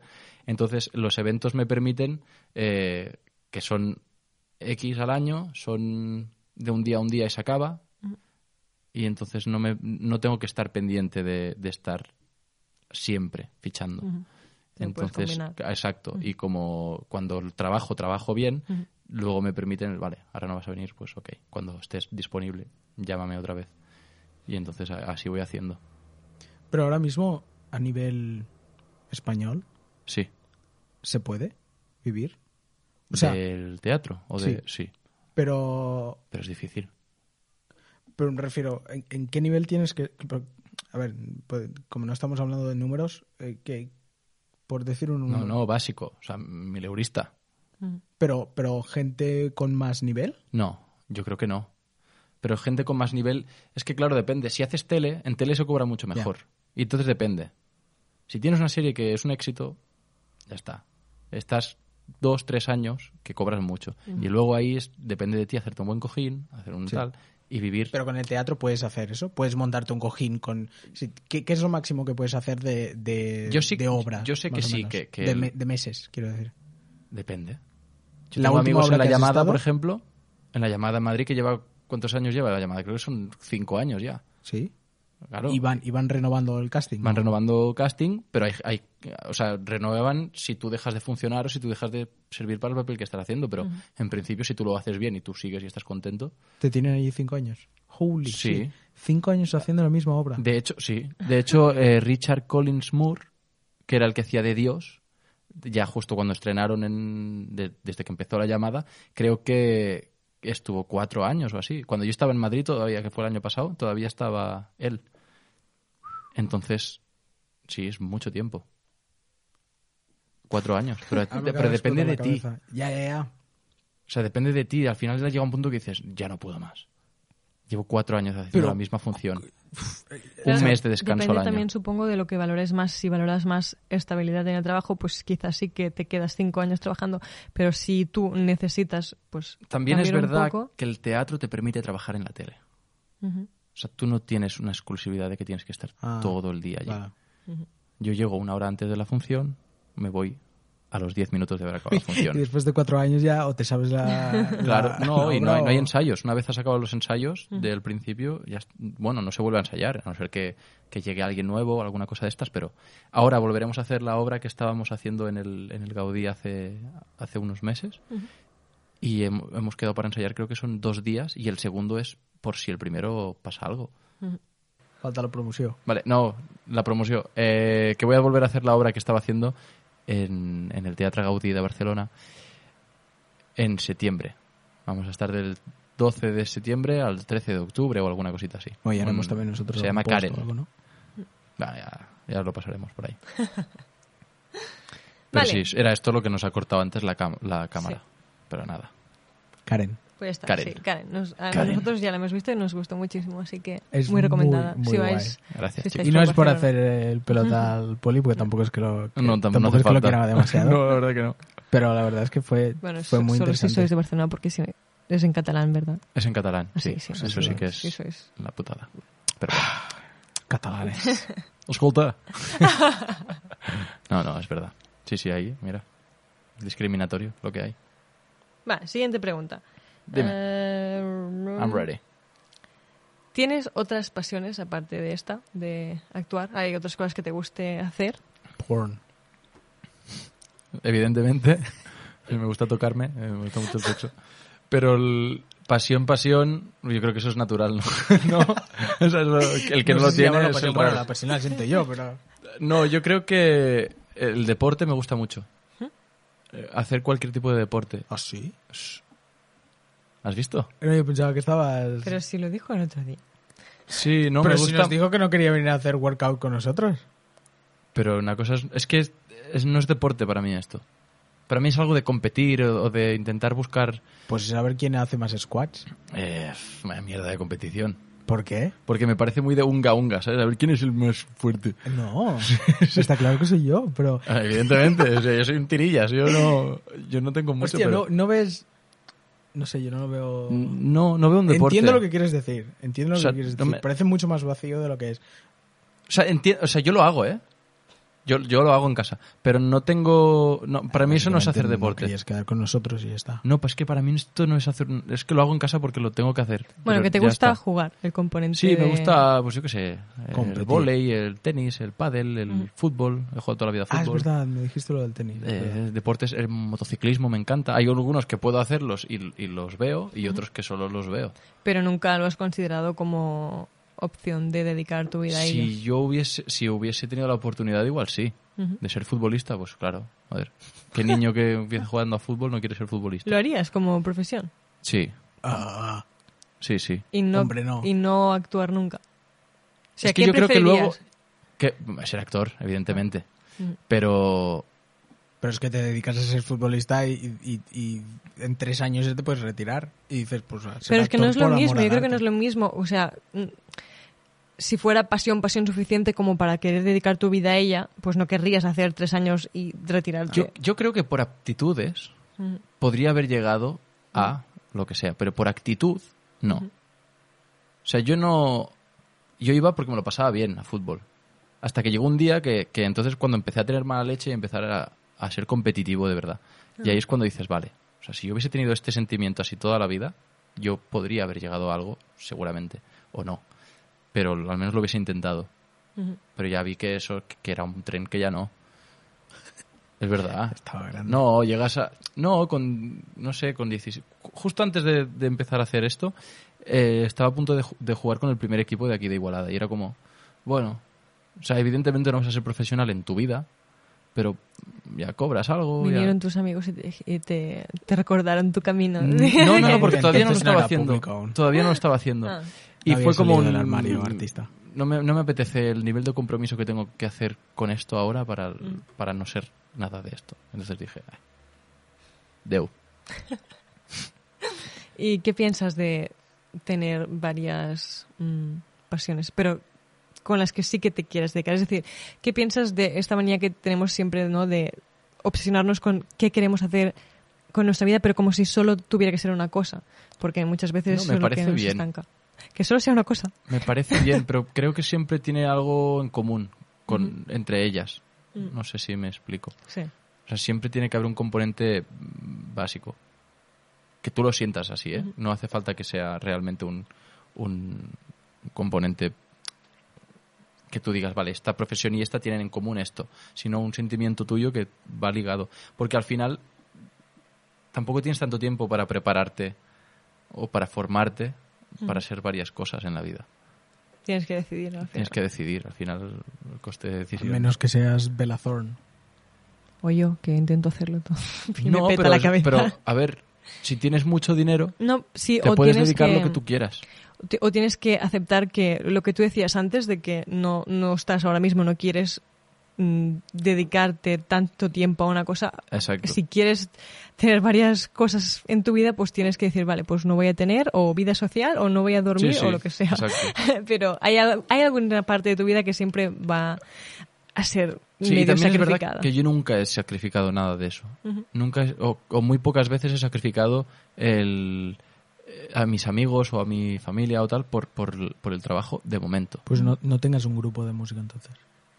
No, a ver, entienden, o sea, me, tu- me tuve que ir a Madrid. O sea, al final es renunciar durante un, durante un medio año fue. Bueno, un año si tienes en cuenta que luego me fui a Ibiza a trabajar de camarero. y, y al final te, te vas por la profesión, no porque quieras. Porque yo soy un chico que a mí me gusta mucho estar con la familia, soy muy familiar. Mi sueño es tener una familia. Es verdad. Es Sí, tu sí. mayor sueño, entonces no es ser actor. Eh, es, es una de las cosas que me planteo muchas veces. ¿Tener una familia o ser actor? Si me dieran a elegir. Pues, O sea, pues, para se mí- puede- se puede llevar las dos cosas, ¿no? Pero si te dan a elegir, si tienes que elegir. Oh. Claro, sí, se pueden tener las dos. Pues claro que se pueden tener las dos. Si no, igual no estaría haciendo No, lo que no, hago. O sea, está claro que si quieres ser lo mejor de lo mejor en lo tuyo, habrán Ay. cosas que tendrás que sacrificar. Pues imagínate Claro. que, fue- que Mm. fuera eso. Yo siempre he querido ser padre. Pues imagínate que me dicen, vale, ¿En si eres serio? actor... O sea, siempre has tenido este sentimiento. Sí, tío. Yo creo que aún no. no yo ha- sí, no yo, todo, yo siempre. click, He sido muy ¿sabes? papi. Ah, sí, Soy tu papi. pero papi. No, pero es verdad. Eh, he tenido como est- esta cosa de siempre. Y entonces es una de las cosas que me planteo. Si llegara al punto de que, vale, no, me tiene- tengo que buscar otro trabajo porque tengo que sustentar a mi familia, ¿qué haría? Ujú.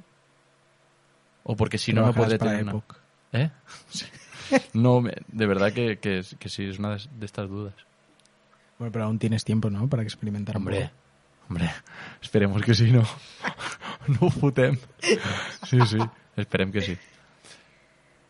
Vale. pregunta. Entonces sí, el deporte. Sí. El deporte y la música. Pues la música la incluyo dentro de la profesión. Bueno, no, co- la no como tú, de otra forma, pero sí. Bueno, la música está más relacionada quizá, ¿no? Con... Bueno, lo que decías que al Bueno, final... lo de musical. que el, que el, es- que el deporte. Mm. Exacto.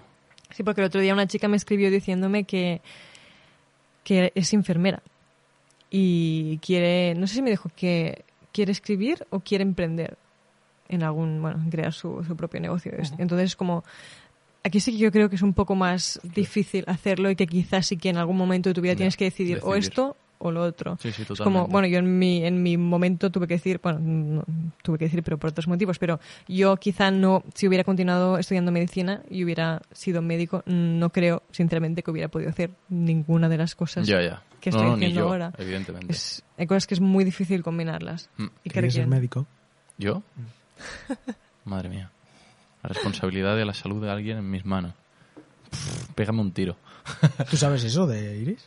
¿El qué? ¿Ella quería ser médico? Empezó la carrera de medicina.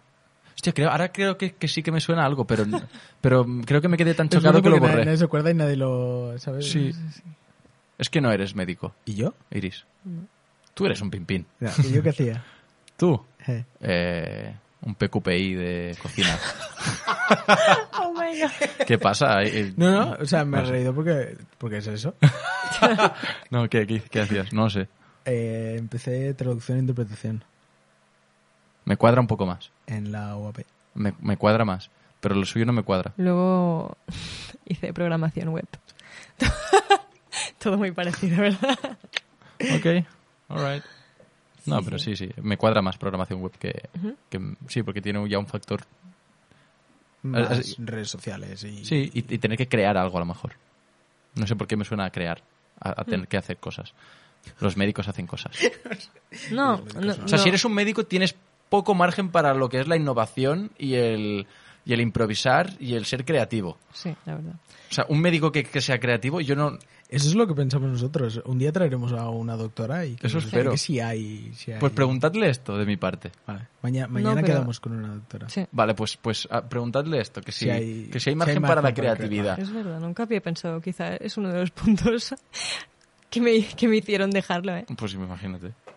Pero también lo que me pasaba es que a mí me interesaba muchísimo, todo, todo el mundo de las ciencias me interesa muchísimo y de hecho justo hoy estaba pensando, me gustaría aprender sobre la evolución, porque no sé cómo Sí, sí. pasamos de dinosaurios a nosotros, el, el entremedio. Bueno, nosotros no éramos dinosaurios. Eso lo lo tienes que... No, no, no, pero cómo, o sea, Y partimos cómo, de la base que Dios creó todo, ¿no? Evidentemente. No, pero son cosas que me parecen muy interesantes y aprenderlas y si tuviera otra vida Sí, quizá sí. la dedicaría a aprender todo esto. Pero es ese punto, el interés y el querer dedicarte Mm. A algo, ¿sabes? De hecho, Es bueno, yo cuando decía que, que estuve mirando qué carreras hacer, una de ellas era antropología porque me, Ujú. me- me fascina el ser humano.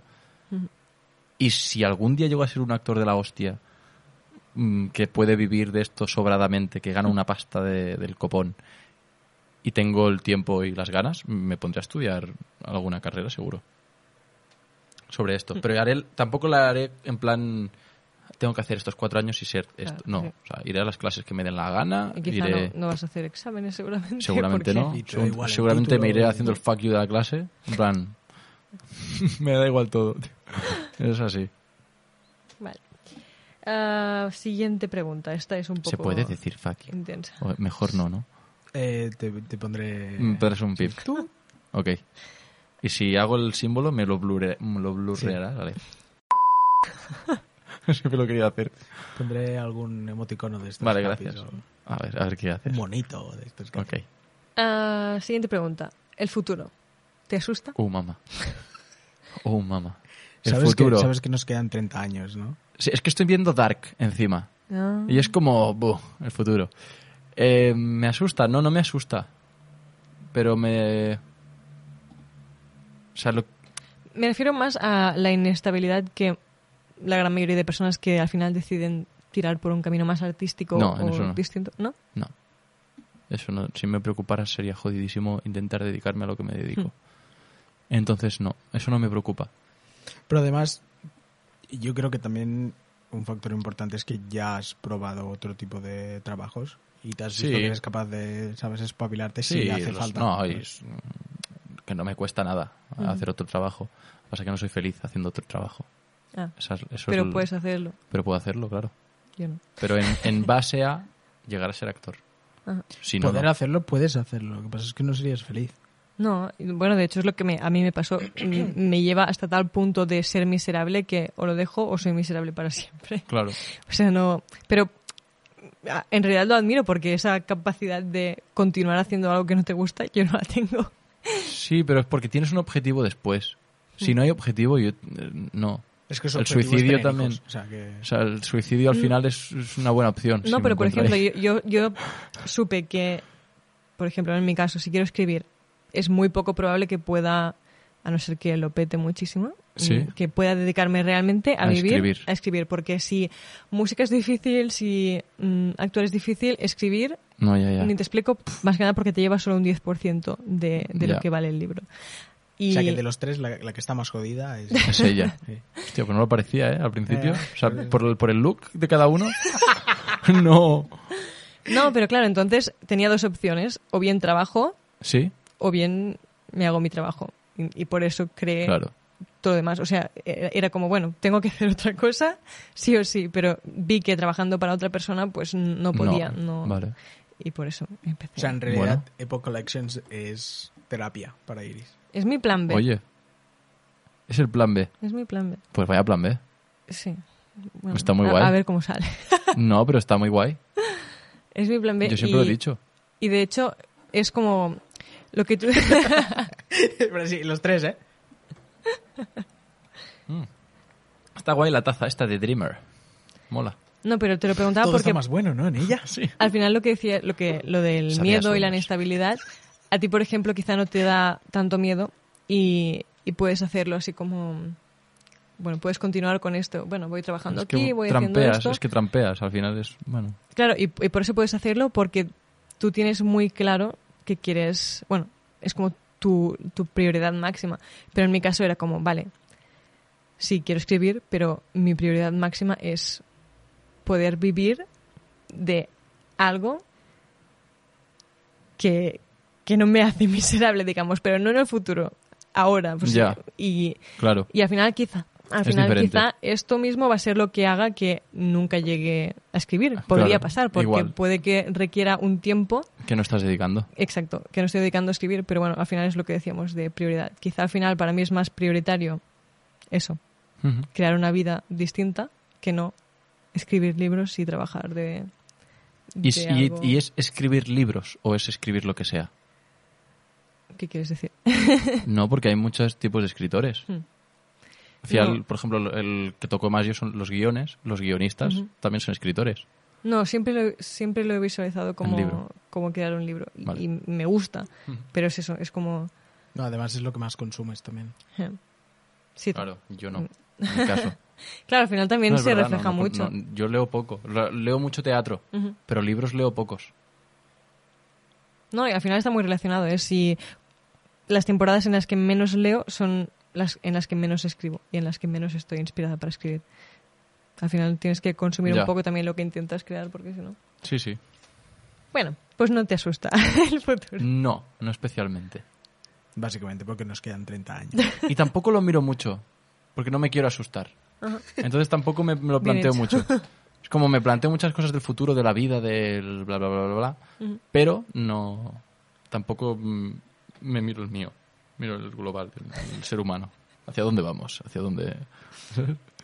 Buah, es que yo, es un problema. Bueno, a mí me dices esto y hoy yo he leído lo de... El que el otro día me hablabas de Elon Musk. Pues hoy me he enterado de que tiene otra empresa que se llama Neuralink. Y es el próximo paso en la evolución humana. Es que este hombre es de, es de otro impresionante. planeta. O sea, lo No que has sé dicho de, es. de Elon Musk. No. Tesla. Tesla, Ah, sí. PayPal. No sabía que había creado PayPal. Es que es- Ah, flipo. SpaceX. Pues este tío es el que viene del futuro en Dark y viene a liar la parda. Arreglarlo todo. Bueno, spoilers, ¿no? Un poco. Sí. Bueno. Bueno, Bueno, final, ya, ya, ta- tampoco es para tanto. Habéis tenido Pues- tiempo de mirarla, o sea... Pues hoy, hoy, hoy estaba mirando un vídeo que lo explicaba y te explicaba las capas que tiene el cerebro, que es, eh, según hemos ido evolucionando tenemos cierto, o sea, un- una parte del cerebro que aún tiene, eh, que aún coincide los patrones con, con los reptiles El reptiliano, sí, Sí. esto se... Sí, sí. Después tienes el, el- No decías que no veníamos de los dinosaurios. ¡Zas! En toda la boca. los- Gracias. ¿cómo es? Verdad. lin- ah, no sé si es No linfático o lin... Sistema linfático, puede ser. Pero es, es del cerebro. A mí el linfático me suena a otra cosa. Ah, las linfas, ¿no? Las linfas Sí, del bosque. Sí. Claro. Y después teníamos el córtex. Sí. Ajá. Pues ellos te, te, te venden la idea, venden, digo, porque es, es algo real, Sí, no, sí. no es que te, te, te quieran vender la moto, de que es una capa más en la evolución del cerebro. Vale. Y básicamente es inteligencia artificial Ad- a- adherida ahí, ¿no? conectada con la nuestra, ¿sabes? Y su punto de vista es, si no puedes vencerlos, únete, Únete a a ellos, ellos. ¿sabes? Oh, mamá. Porque a, él Me hace da un miedo, a par de años cosas me da miedo. Hace un par de años le preguntaron qué pensaba de la inteligencia artificial y dijo, no me gusta. Claro. Dice, yo veo en la inteligencia artificial el fin de la humanidad. Entonces pensó, ¿cómo no morir en, en la evolución? Adaptándola. Pues me adapto yo y... y- Sí, sí. A mí me da miedo. Los robots y las cosas. No, no. Lo pienso en los robots porque es como lo más eh, visual, pero. Otro día Nah. tenemos que invitar a Carla solamente para hablar de actualidad. Para hablar de cosas. Actually. Vale. Me apunto. Ya lo sabéis. No, porque... Yo digo para no, para, porque aún nos quedan preguntas y si no, no por culpa mía nos iríamos por las ramas. Porque no, bueno, solo empezaré quiero a decir que, sacar por ejemplo, temas. cosas que me fascinan de gente así es cuando piensas en eso que dicen de que una persona no puede cambiar el mundo y luego piensas como gente así impacta realmente muchísimo el mundo. ¿eh? O sea, Sí, pero. que es- pueden ser cosas menores, pero que alguien impacte realmente, Pero es la esa sociedad- persona y el entorno de esa persona. sí, pero al final es Es esa... como es más difícil que cambie el mundo en español que un americano, ¿sabes? No, pero por ejemplo, no sé. am, Steve según las Jobs... pelis, sí. Steve Ah, Jobs, claro. por ejemplo. Steve Jobs impactó Americano. muchísimo Exacto. eh, como, como es el mundo ahora mismo. Claro. Y eso a mí Pero es la cara visible también y es todo lo que lo ha llevado a eso. Sí, pero es el que lo empezó. Sí. Él, y- pero al final Pero si ¿quién- Steve él- Jobs conoces nace- el nombre de él, no de, ni- de nadie Claro, más. totalmente. En Pero si. Steve, si Steve Jobs Granada. nace en Almería, Hmm. no sé yo si hubiese estado en un garaje de una casa adosadita del de esto haciendo ordenadores. No lo sé. No sabes. Yo no digo que, que no pueda ser posible, Mm. digo que las condiciones son totalmente diferentes y que todo condiciona. Igual, ahora en vez de Steve Jobs, estaríamos hablando de Carlos Pulido y eh, el chico que nació en Estados Unidos también, en- allí, ¿sabes? Que, solo cambiaría el nombre, yo qué sé. Bueno, pero al final él, él era el, bueno, la parte que dicen, la parte visionaria, pero realmente el que hacía los ordenadores era su compañero, ¿no? Sí. Tengo entendido. Bueno, eso No dicen, sí. el nombre. Eh, Es que es eso, no con- me parece muy fuerte también el hecho de cómo... poco. el nombre, ¿eh? Yo conozco poco la historia, ¿eh? Yo hablo de No, no, eran dos. y de a nivel- Bueno, lo que dicen, ¿no? Que siempre hay un yin y un yang. En la Sí. parte visionaria, en, en, entrepreneur. y la Y la parte que dice, bueno, currante. hagamos esto. Ah, hay que hacer esto y hay que hacerlo así. Sí, sí. Sí. Y también pasó con Walt Disney, que su Puede hermano era el que llevaba la parte, De la animación, ¿no? A saber. no de gestionar Ah, vale, todo. gestionarlo sí. todo. El, eh, Walt Disney también cambió el mundo en cierta parte. Sí, en fin, eso. mejores que- personas. Allá donde estén. No, pero hay mucha gente, también hay gente de muchos sitios. Y no, no solo estas personas que ahora solo Sí, estamos sí, diciendo- totalmente. Pero, en fin. Siguiente pregunta, que nos Next vamos por las ramas. Am, ¿Crees que el sistema educativo nos ayuda a encontrar este camino, especialmente si es un camino distinto o si tenemos un sueño No. distinto, o nos Antes ¿cómo que es? acabe la Pre- pregunta. prevent, us, No. prevent us, nos, pre- Previene. nos impide Nos que impide. lleguemos a encontrarlo? Eh, Nos aleja, digamos. no sé si nos impide, pero no ayuda. O sea, no sé si impide, porque yo lo he conseguido.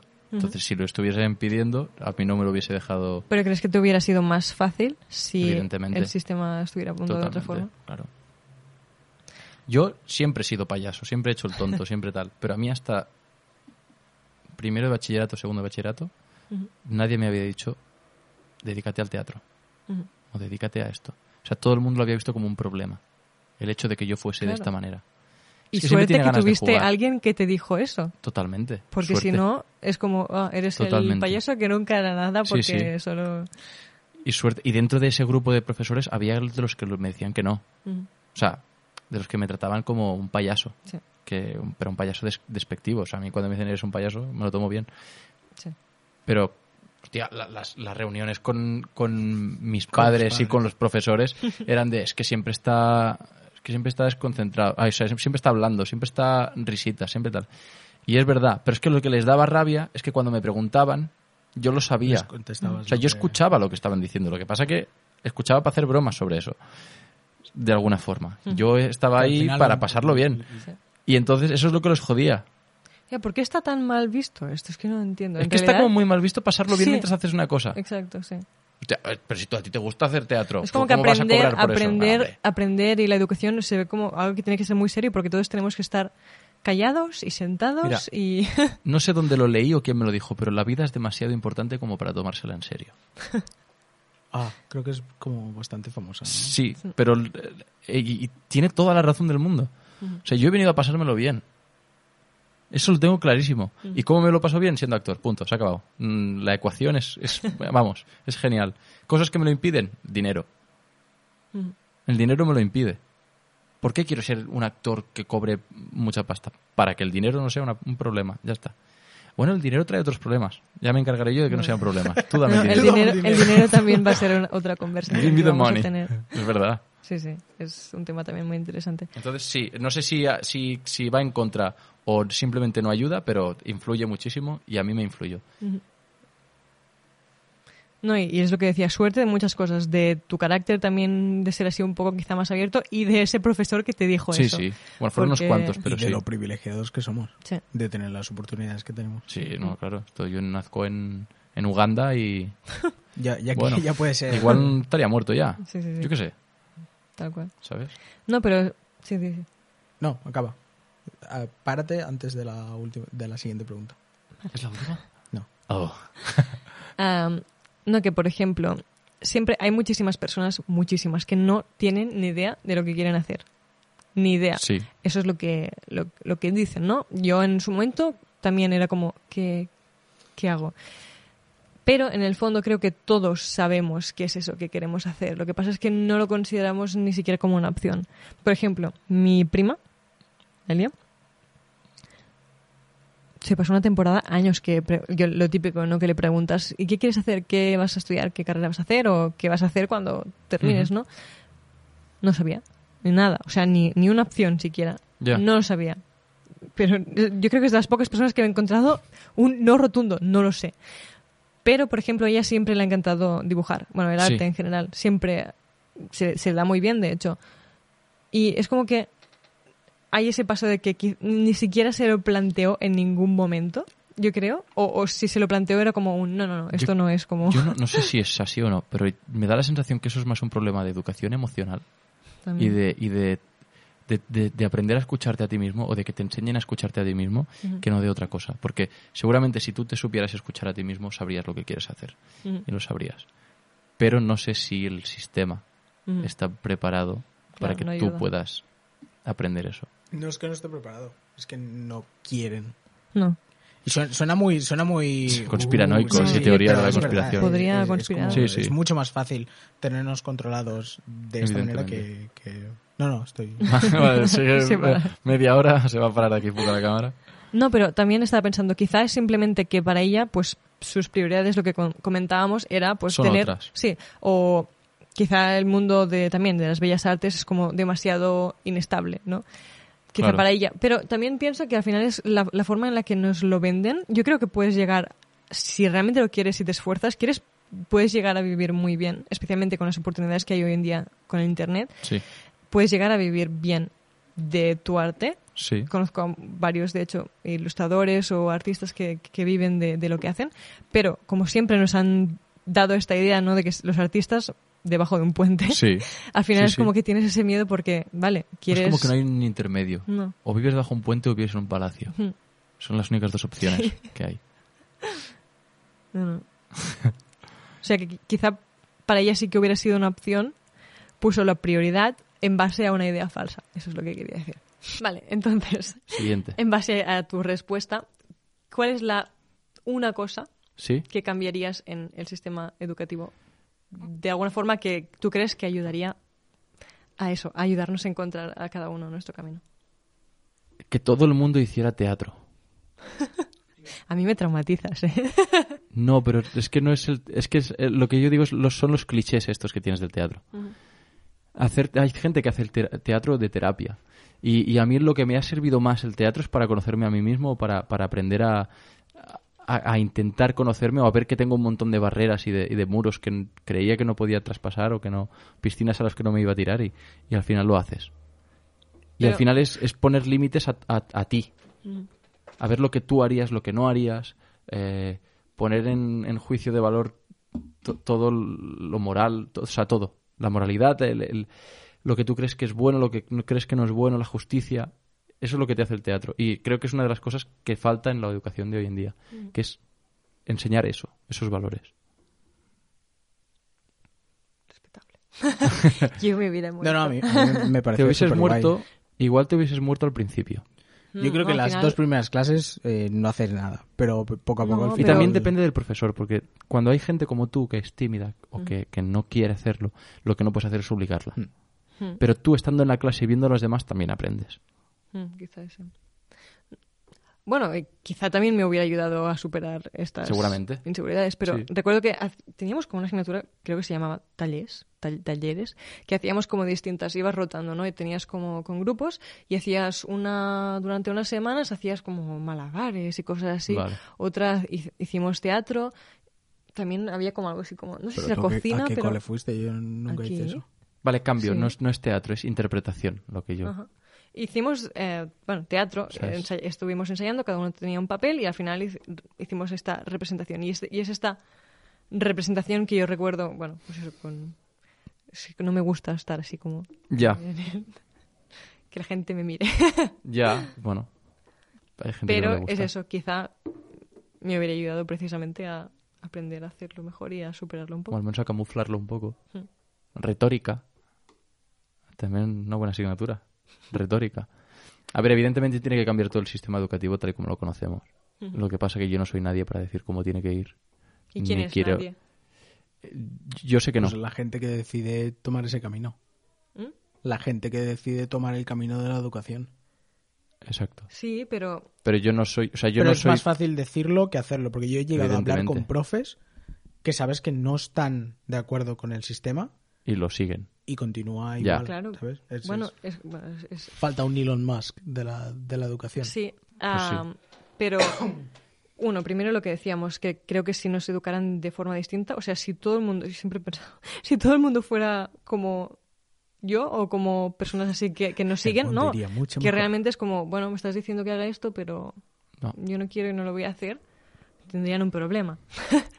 Ellos, o sea, en, Sí. en su posición de gente que no te escucha, gente que Sí, no las te hace cosas caso. Tendrían que cambiar. Sí, o sea, es esta- que estarían también- educando gente que no les apoyaría. Porque tú no quieres escuchar, di- dices, ¿no? O porque no, tú no... porque es, es que encuentro estúpido que haya gente o una persona o varias que estén decidiendo por todos cuando Exacto. no todos somos iguales. En O sea, la a educación. No le puedes decir, haz esto, si no tienes una explicación súper lógica preparada. Vale. O sea, es impo- no se va a mover. Vale.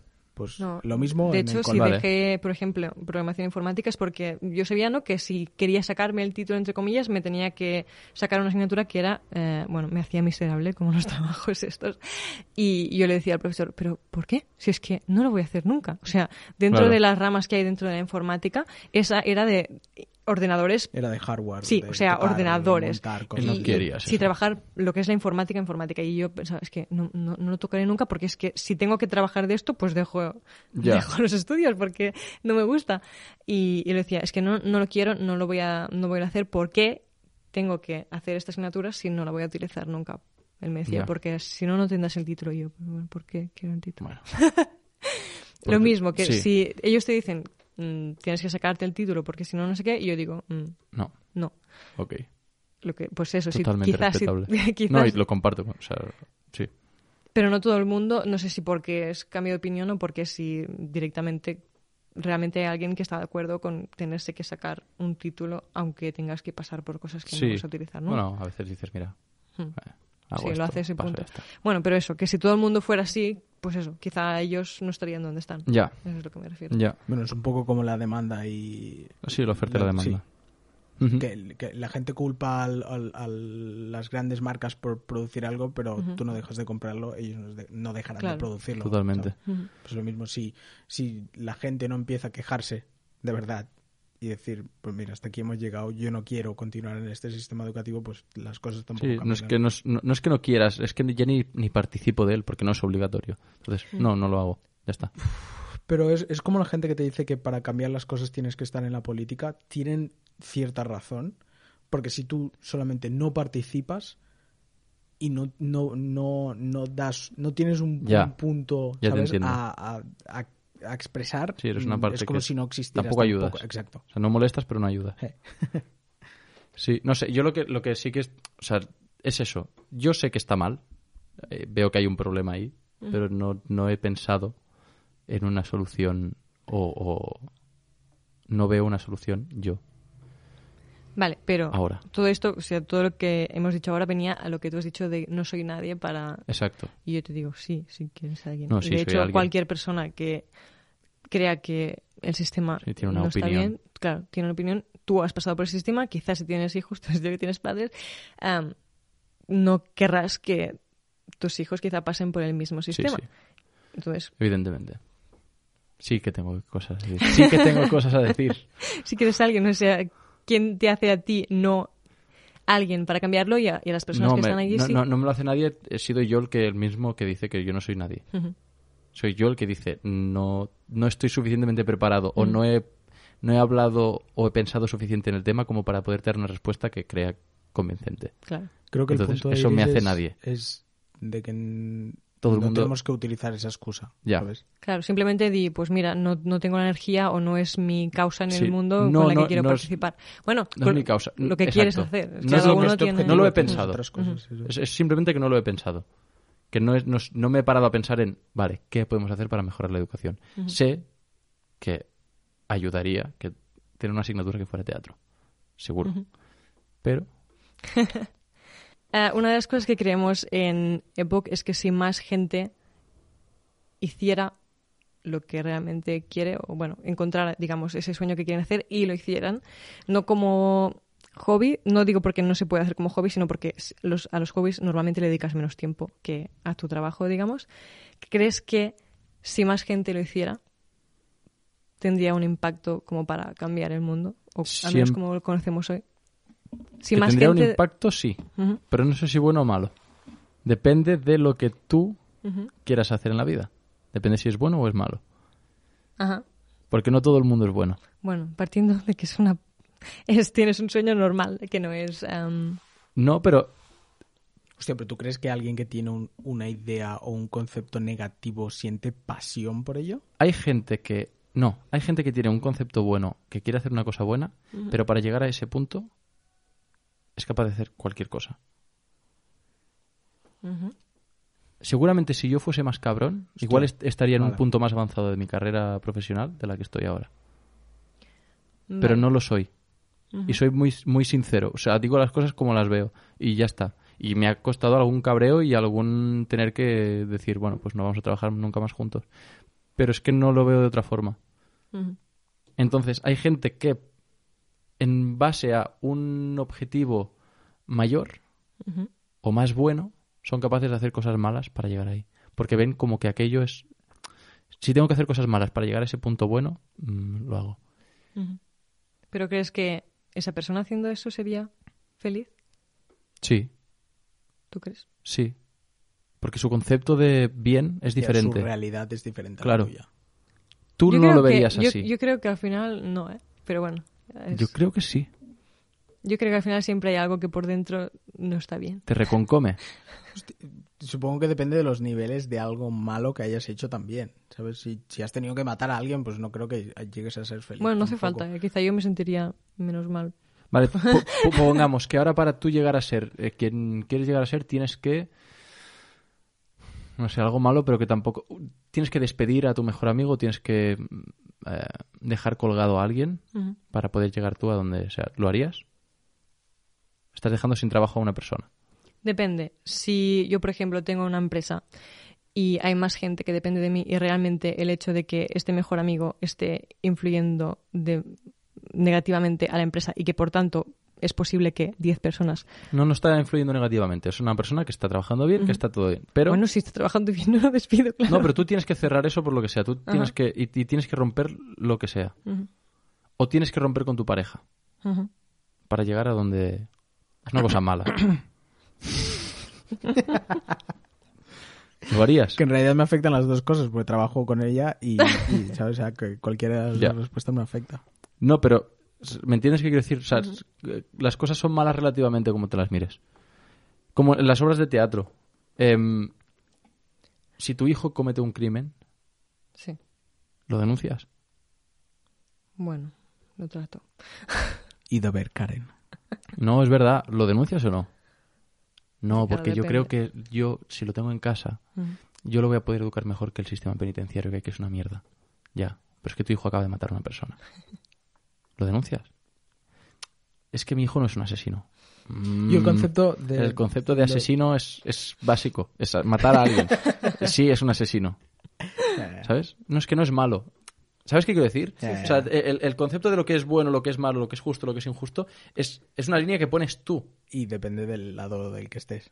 Ahí está. O sea, si, te, si te toca a ti la parte negativa... O sea, no hay pues, nadie que creo que, no es que, tan malo que se crea que es mala persona y le guste ser mala persona. Pero hay gente que es hace cosas malas creyendo que lo hace bien. Entonces, si todo el mundo siguiese sus instintos y todo el mundo siguiese sus sueños, igual habría más gente feliz, pero igual también habría más putadas. O es que no sé. O sea, no.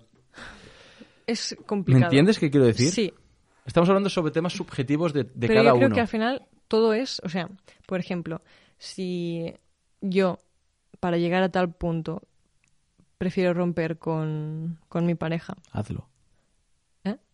Hazlo. claro, hazlo primero de todo porque esa persona se merece a alguien que, Totalmente. ¿sabes? Entonces, al final, bueno, en ese momento pasará por un mal trago, Sí. Pero luego seguramente será para mejor. Claro, depende de hasta qué punto est- estemos hablando de, evidentemente, si tienes que matar a personas o pasar por cosas, pues entonces ya no. Hazlo. Lo que yo me refería con esto es a que Matar creo... está muy mal visto, pero al final hay gente que se lo merece. Es que justo, o sea, este concepto ya hace tiempo que me ronda por la cabeza, ¿no? Porque, por ejemplo, veo muchísimos mm, padres que Sí. están trabajando en cosas simplemente, claro, porque tienen que hacerlo porque tienen que mantener a tu familia. Y tú, por ejemplo, sabes que tus padres quizá no están, están trabajando en algo que no les gusta, pero si dejan de trabajar en eso, tú no vas a comer. Llega un punto, ¿sabes? Sí. Y al final esas personas, todos esos padres, ves que no están felices, que se reflejan de muchísimas formas Sí. en la forma en la que Sí, estás sí. Am, y empiezan a coger hábitos de no me importa nada, es decir, no me importa ni mi salud. no me sudapollismo. importa- Sí, eso, y yo creo que al final el sudapollismo este es el que hace que muchas cosas no, no vayan bien. O sea, yo creo que es muy difícil que quieras hacer cosas buenas tanto para ti como para otras personas cuando estás en un punto en el que no te importa nada Mm. de nada. Esto hay una frase de- del musical Hamilton que... que hostia, ahora no, no me acuerdo bien bien cómo era, pero era uh, if, if you stand for nothing, what will you fall for? O, o sea, o sea, si Sí. tú no sabes por qué estás de pie, Exacto. o sea, ¿por qué vas a caerte? ¿no? ¿Que- ¿Por qué estás dispuesto a caerte si no, si no estás de pie por nada? exacto. Y yo creo que tiene un poco sentido de eso. O sea, si, si tú tienes un objetivo la- en la vida, evidentemente tú vas a hacer lo que sea por llegar ahí. Pero claro, si, te- si tú te pones... Yo creo que el sudapollismo, que yo, bueno, lo hice así, que qué, que es eh, uno de No, no, no. Y, y es lo que yo creo mejor lo es un define. concepto totalmente aceptado y creo que Claro, está el en, en la RAE Y creo, creo que es un creo que es un, es un escudo Ujú. que se pone ciertas personas para que una no te... O sea, no, no- nada te pone contento, pero nada tampoco te pone triste. Entonces es como, bueno, bueno, estoy bien. Chico neutral. Chico neutral, como yo a veces. es chico neutral. Yo tengo una pregunta para los dos. Oh, ¿Creéis que ahora mismo estamos cayendo en un cliché de, de nuestra edad? Porque ahora mismo los tres sonamos como unos revolucionarios de queremos cambiar el mundo y todo está mal y todo esto. ¿Creéis que en 10 años seguiremos pensando lo mismo. o habremos caído en el sudapollismo? Mira, mi tía, que la conoces tú, la María Teresa, mi tía cuando me hice, creo que este tatuaje, bueno, cuando tenía unos 17 años, am, bueno, me hizo un comentario, ¿no? Sobre los tatuajes, no sé qué, yo entré en este, en este punto de revolucionaria porque me hablaba un poco también de, de que si el trabajo, que si no sé qué, no sé cuántos. Y bueno, empecé a, un poco a, re- a re- a reivindicar muchísimas cosas y ella me dijo, se, se rió un poco y dijo, te entiendo. Yo eh, cuando tenía tu edad también pensaba así, hablaba así, pero con los años te haces muchísimo más conservadora. Puede ser. Y yo pensé, yo no voy a ser así. Ya, yo creo que la, la idea es que no quieres llegar a ser así, pero que lo acabas siendo. ¿Tú Por- crees porque, que todo el mundo acaba siendo? porque yo creo que ahora no nadie depende de ti. Mm. En el momento en que personas empiezan a depender de ti y de tu trabajo y de lo que tú haces, Mm. ahí empiezas a ser más conservador, porque tienes más a perder. O sea, todo se- yo creo que se trata de tener cosas a perder o no tener cosas a perder. Yo lo único que sé es que yo quiero ver esta entrevista de aquí, mm, me da igual, tres meses, y pensar, vaya, vaya imbécil. O sea, uf, no tienen razón en nada. O sea, yo creo que si tú miras atrás y, y tú estás de acuerdo con lo que tú decías, No Bueno, es una evolución diferente también. O sea, es bueno mirar atrás eh, Sí. tres meses de aquí y pen- y pensar, hostia, esto lo estaba pensando mal y haber Sí, mejorado. sí, sí, sí, sí. Que pensar, No hay cosas que sí. tonto, eh, No, ya, ya, ¿sabes? ya, evidentemente. Hay cosas, o sea, hay cosas que, que espero que no cambien nunca de lo que he dicho hoy, pero no sé. O sea, yo cuando me miro at- atrás, miro las fotos, miro tal, y, o veo algún vídeo, digo, vaya tonto, vaya, madre mía, vaya hostia tiene. O sea, vaya- me daría yo a mí, pa, en Dark, y yo empezaría a repartirme a mí mismo que no veas. Pero, hostia, es que estoy muy obsesionado con esa serie. Y ahora he empezado la casa de papel, o sea, ya... Em, pero es verdad, yo quiero mirar al pasado y ver eh, que me contradigo, que, que, que evoluciono, que no estoy quieto. Bueno, eso es lo que yo quiero. sea, mientras sea Entonces, no sí, sé sí. si caigo en clichés o no, pero yo es lo que siento ahora. Entonces, si es un cliché, pues, pues seguramente. Seguramente es una fase que le pasa a mucha gente esta que estamos viviendo ahora nosotros. Pero me da igual. Porque No, es la que siento Sí, que... pero tampoco creo que sea una fase mala. Y ver que en el mundo hay muchísimas personas que están dedicando su vida a cosas que les hacen infelices. O sea, no, yo creo que no tiene por qué ser así. No, tiene, no tienes por qué ser infeliz toda tu vida para poder mantener una familia. Yo creo que hay formas Totalmente, de encontrarlo. Pero, claro. aún así, voy a también decir una cosa, no cliché, sino punto de gente de primer mundo, que evidentemente estamos hablando de esto porque estamos en las condiciones que estamos. Hay gente que nos miraría y Sí, diría... sí. "Mm, Sí, no depende de ti. sí. No depende de ti seguir tus sueños. Es que a Exacto. veces no depende de ti. No, no. Y te encuentras con cosas que no, que no te esperabas y que no forman parte de ti y gente que depende de ti o tal. Imagínate tus padres se ponen enfermos, tienes que pagar un, lo que sea. Hay mucha gente que está jodida por cosas. Sí, o sí, sí. por te sale un niño que, que tiene problemas, ¿qué tal? Sí, sí, Eh, hay muchas cosas que te pueden joder, joder la vida.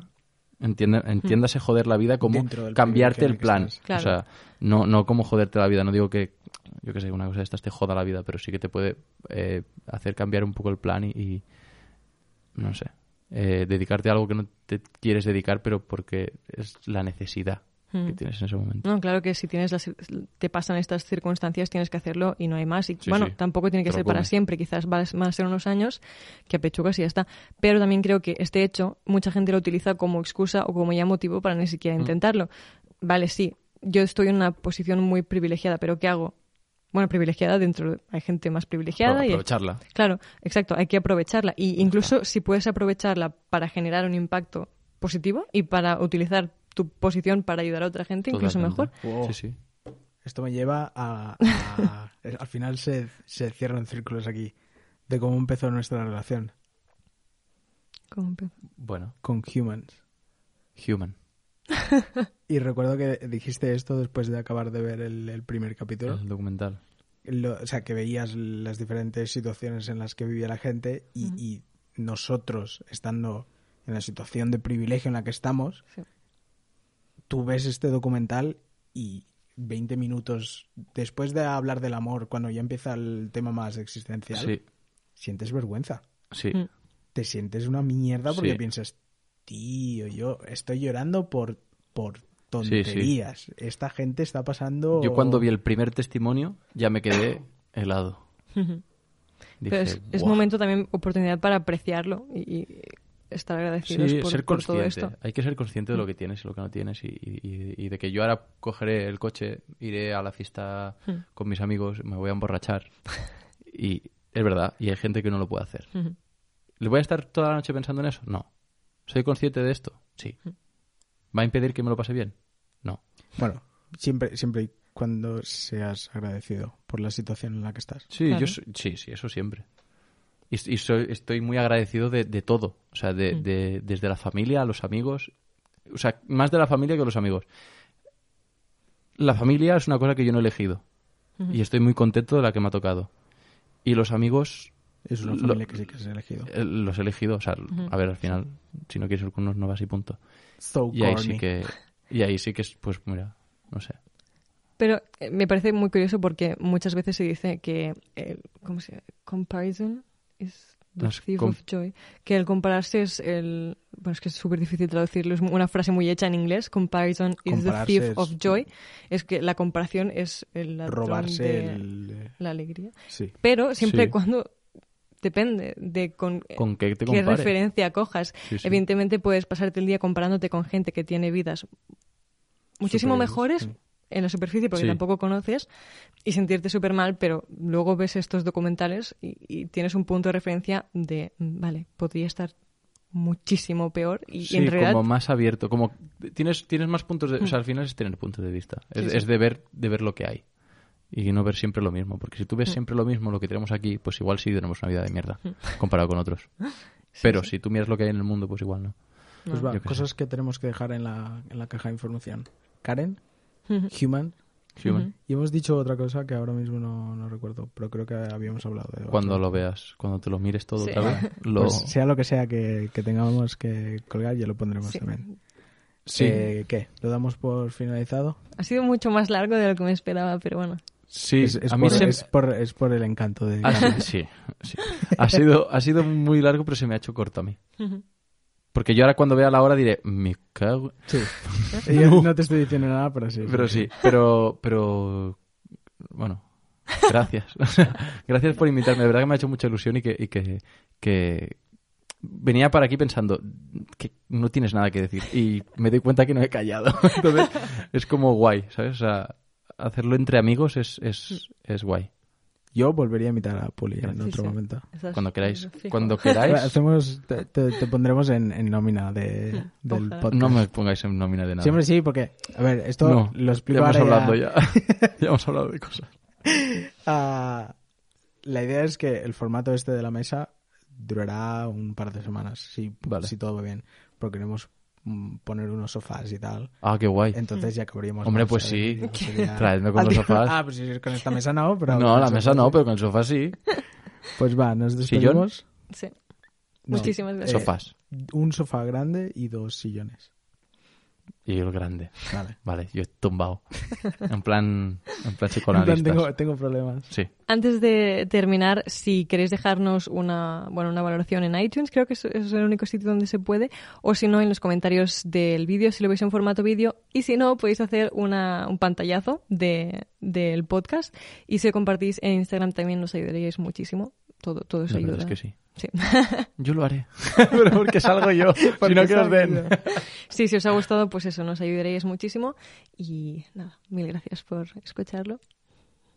Bueno, es que, no sé, es que qu- quiero dar muy, muchas las gracias, pero luego llego a casa y digo, no, las he hecho suficiente. Y no, no, no, no se ha transmitido suficiente las gracias que No, quería las dar. gracias te las, te las damos nosotros No, aquí. yo a vosotros. No, Gracias hombre, no. No, yo más. No, yo más. calla, tonto.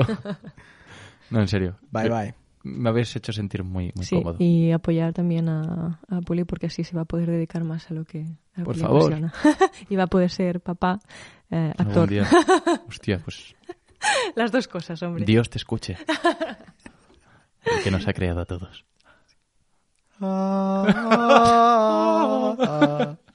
Bye, bye. Adiós.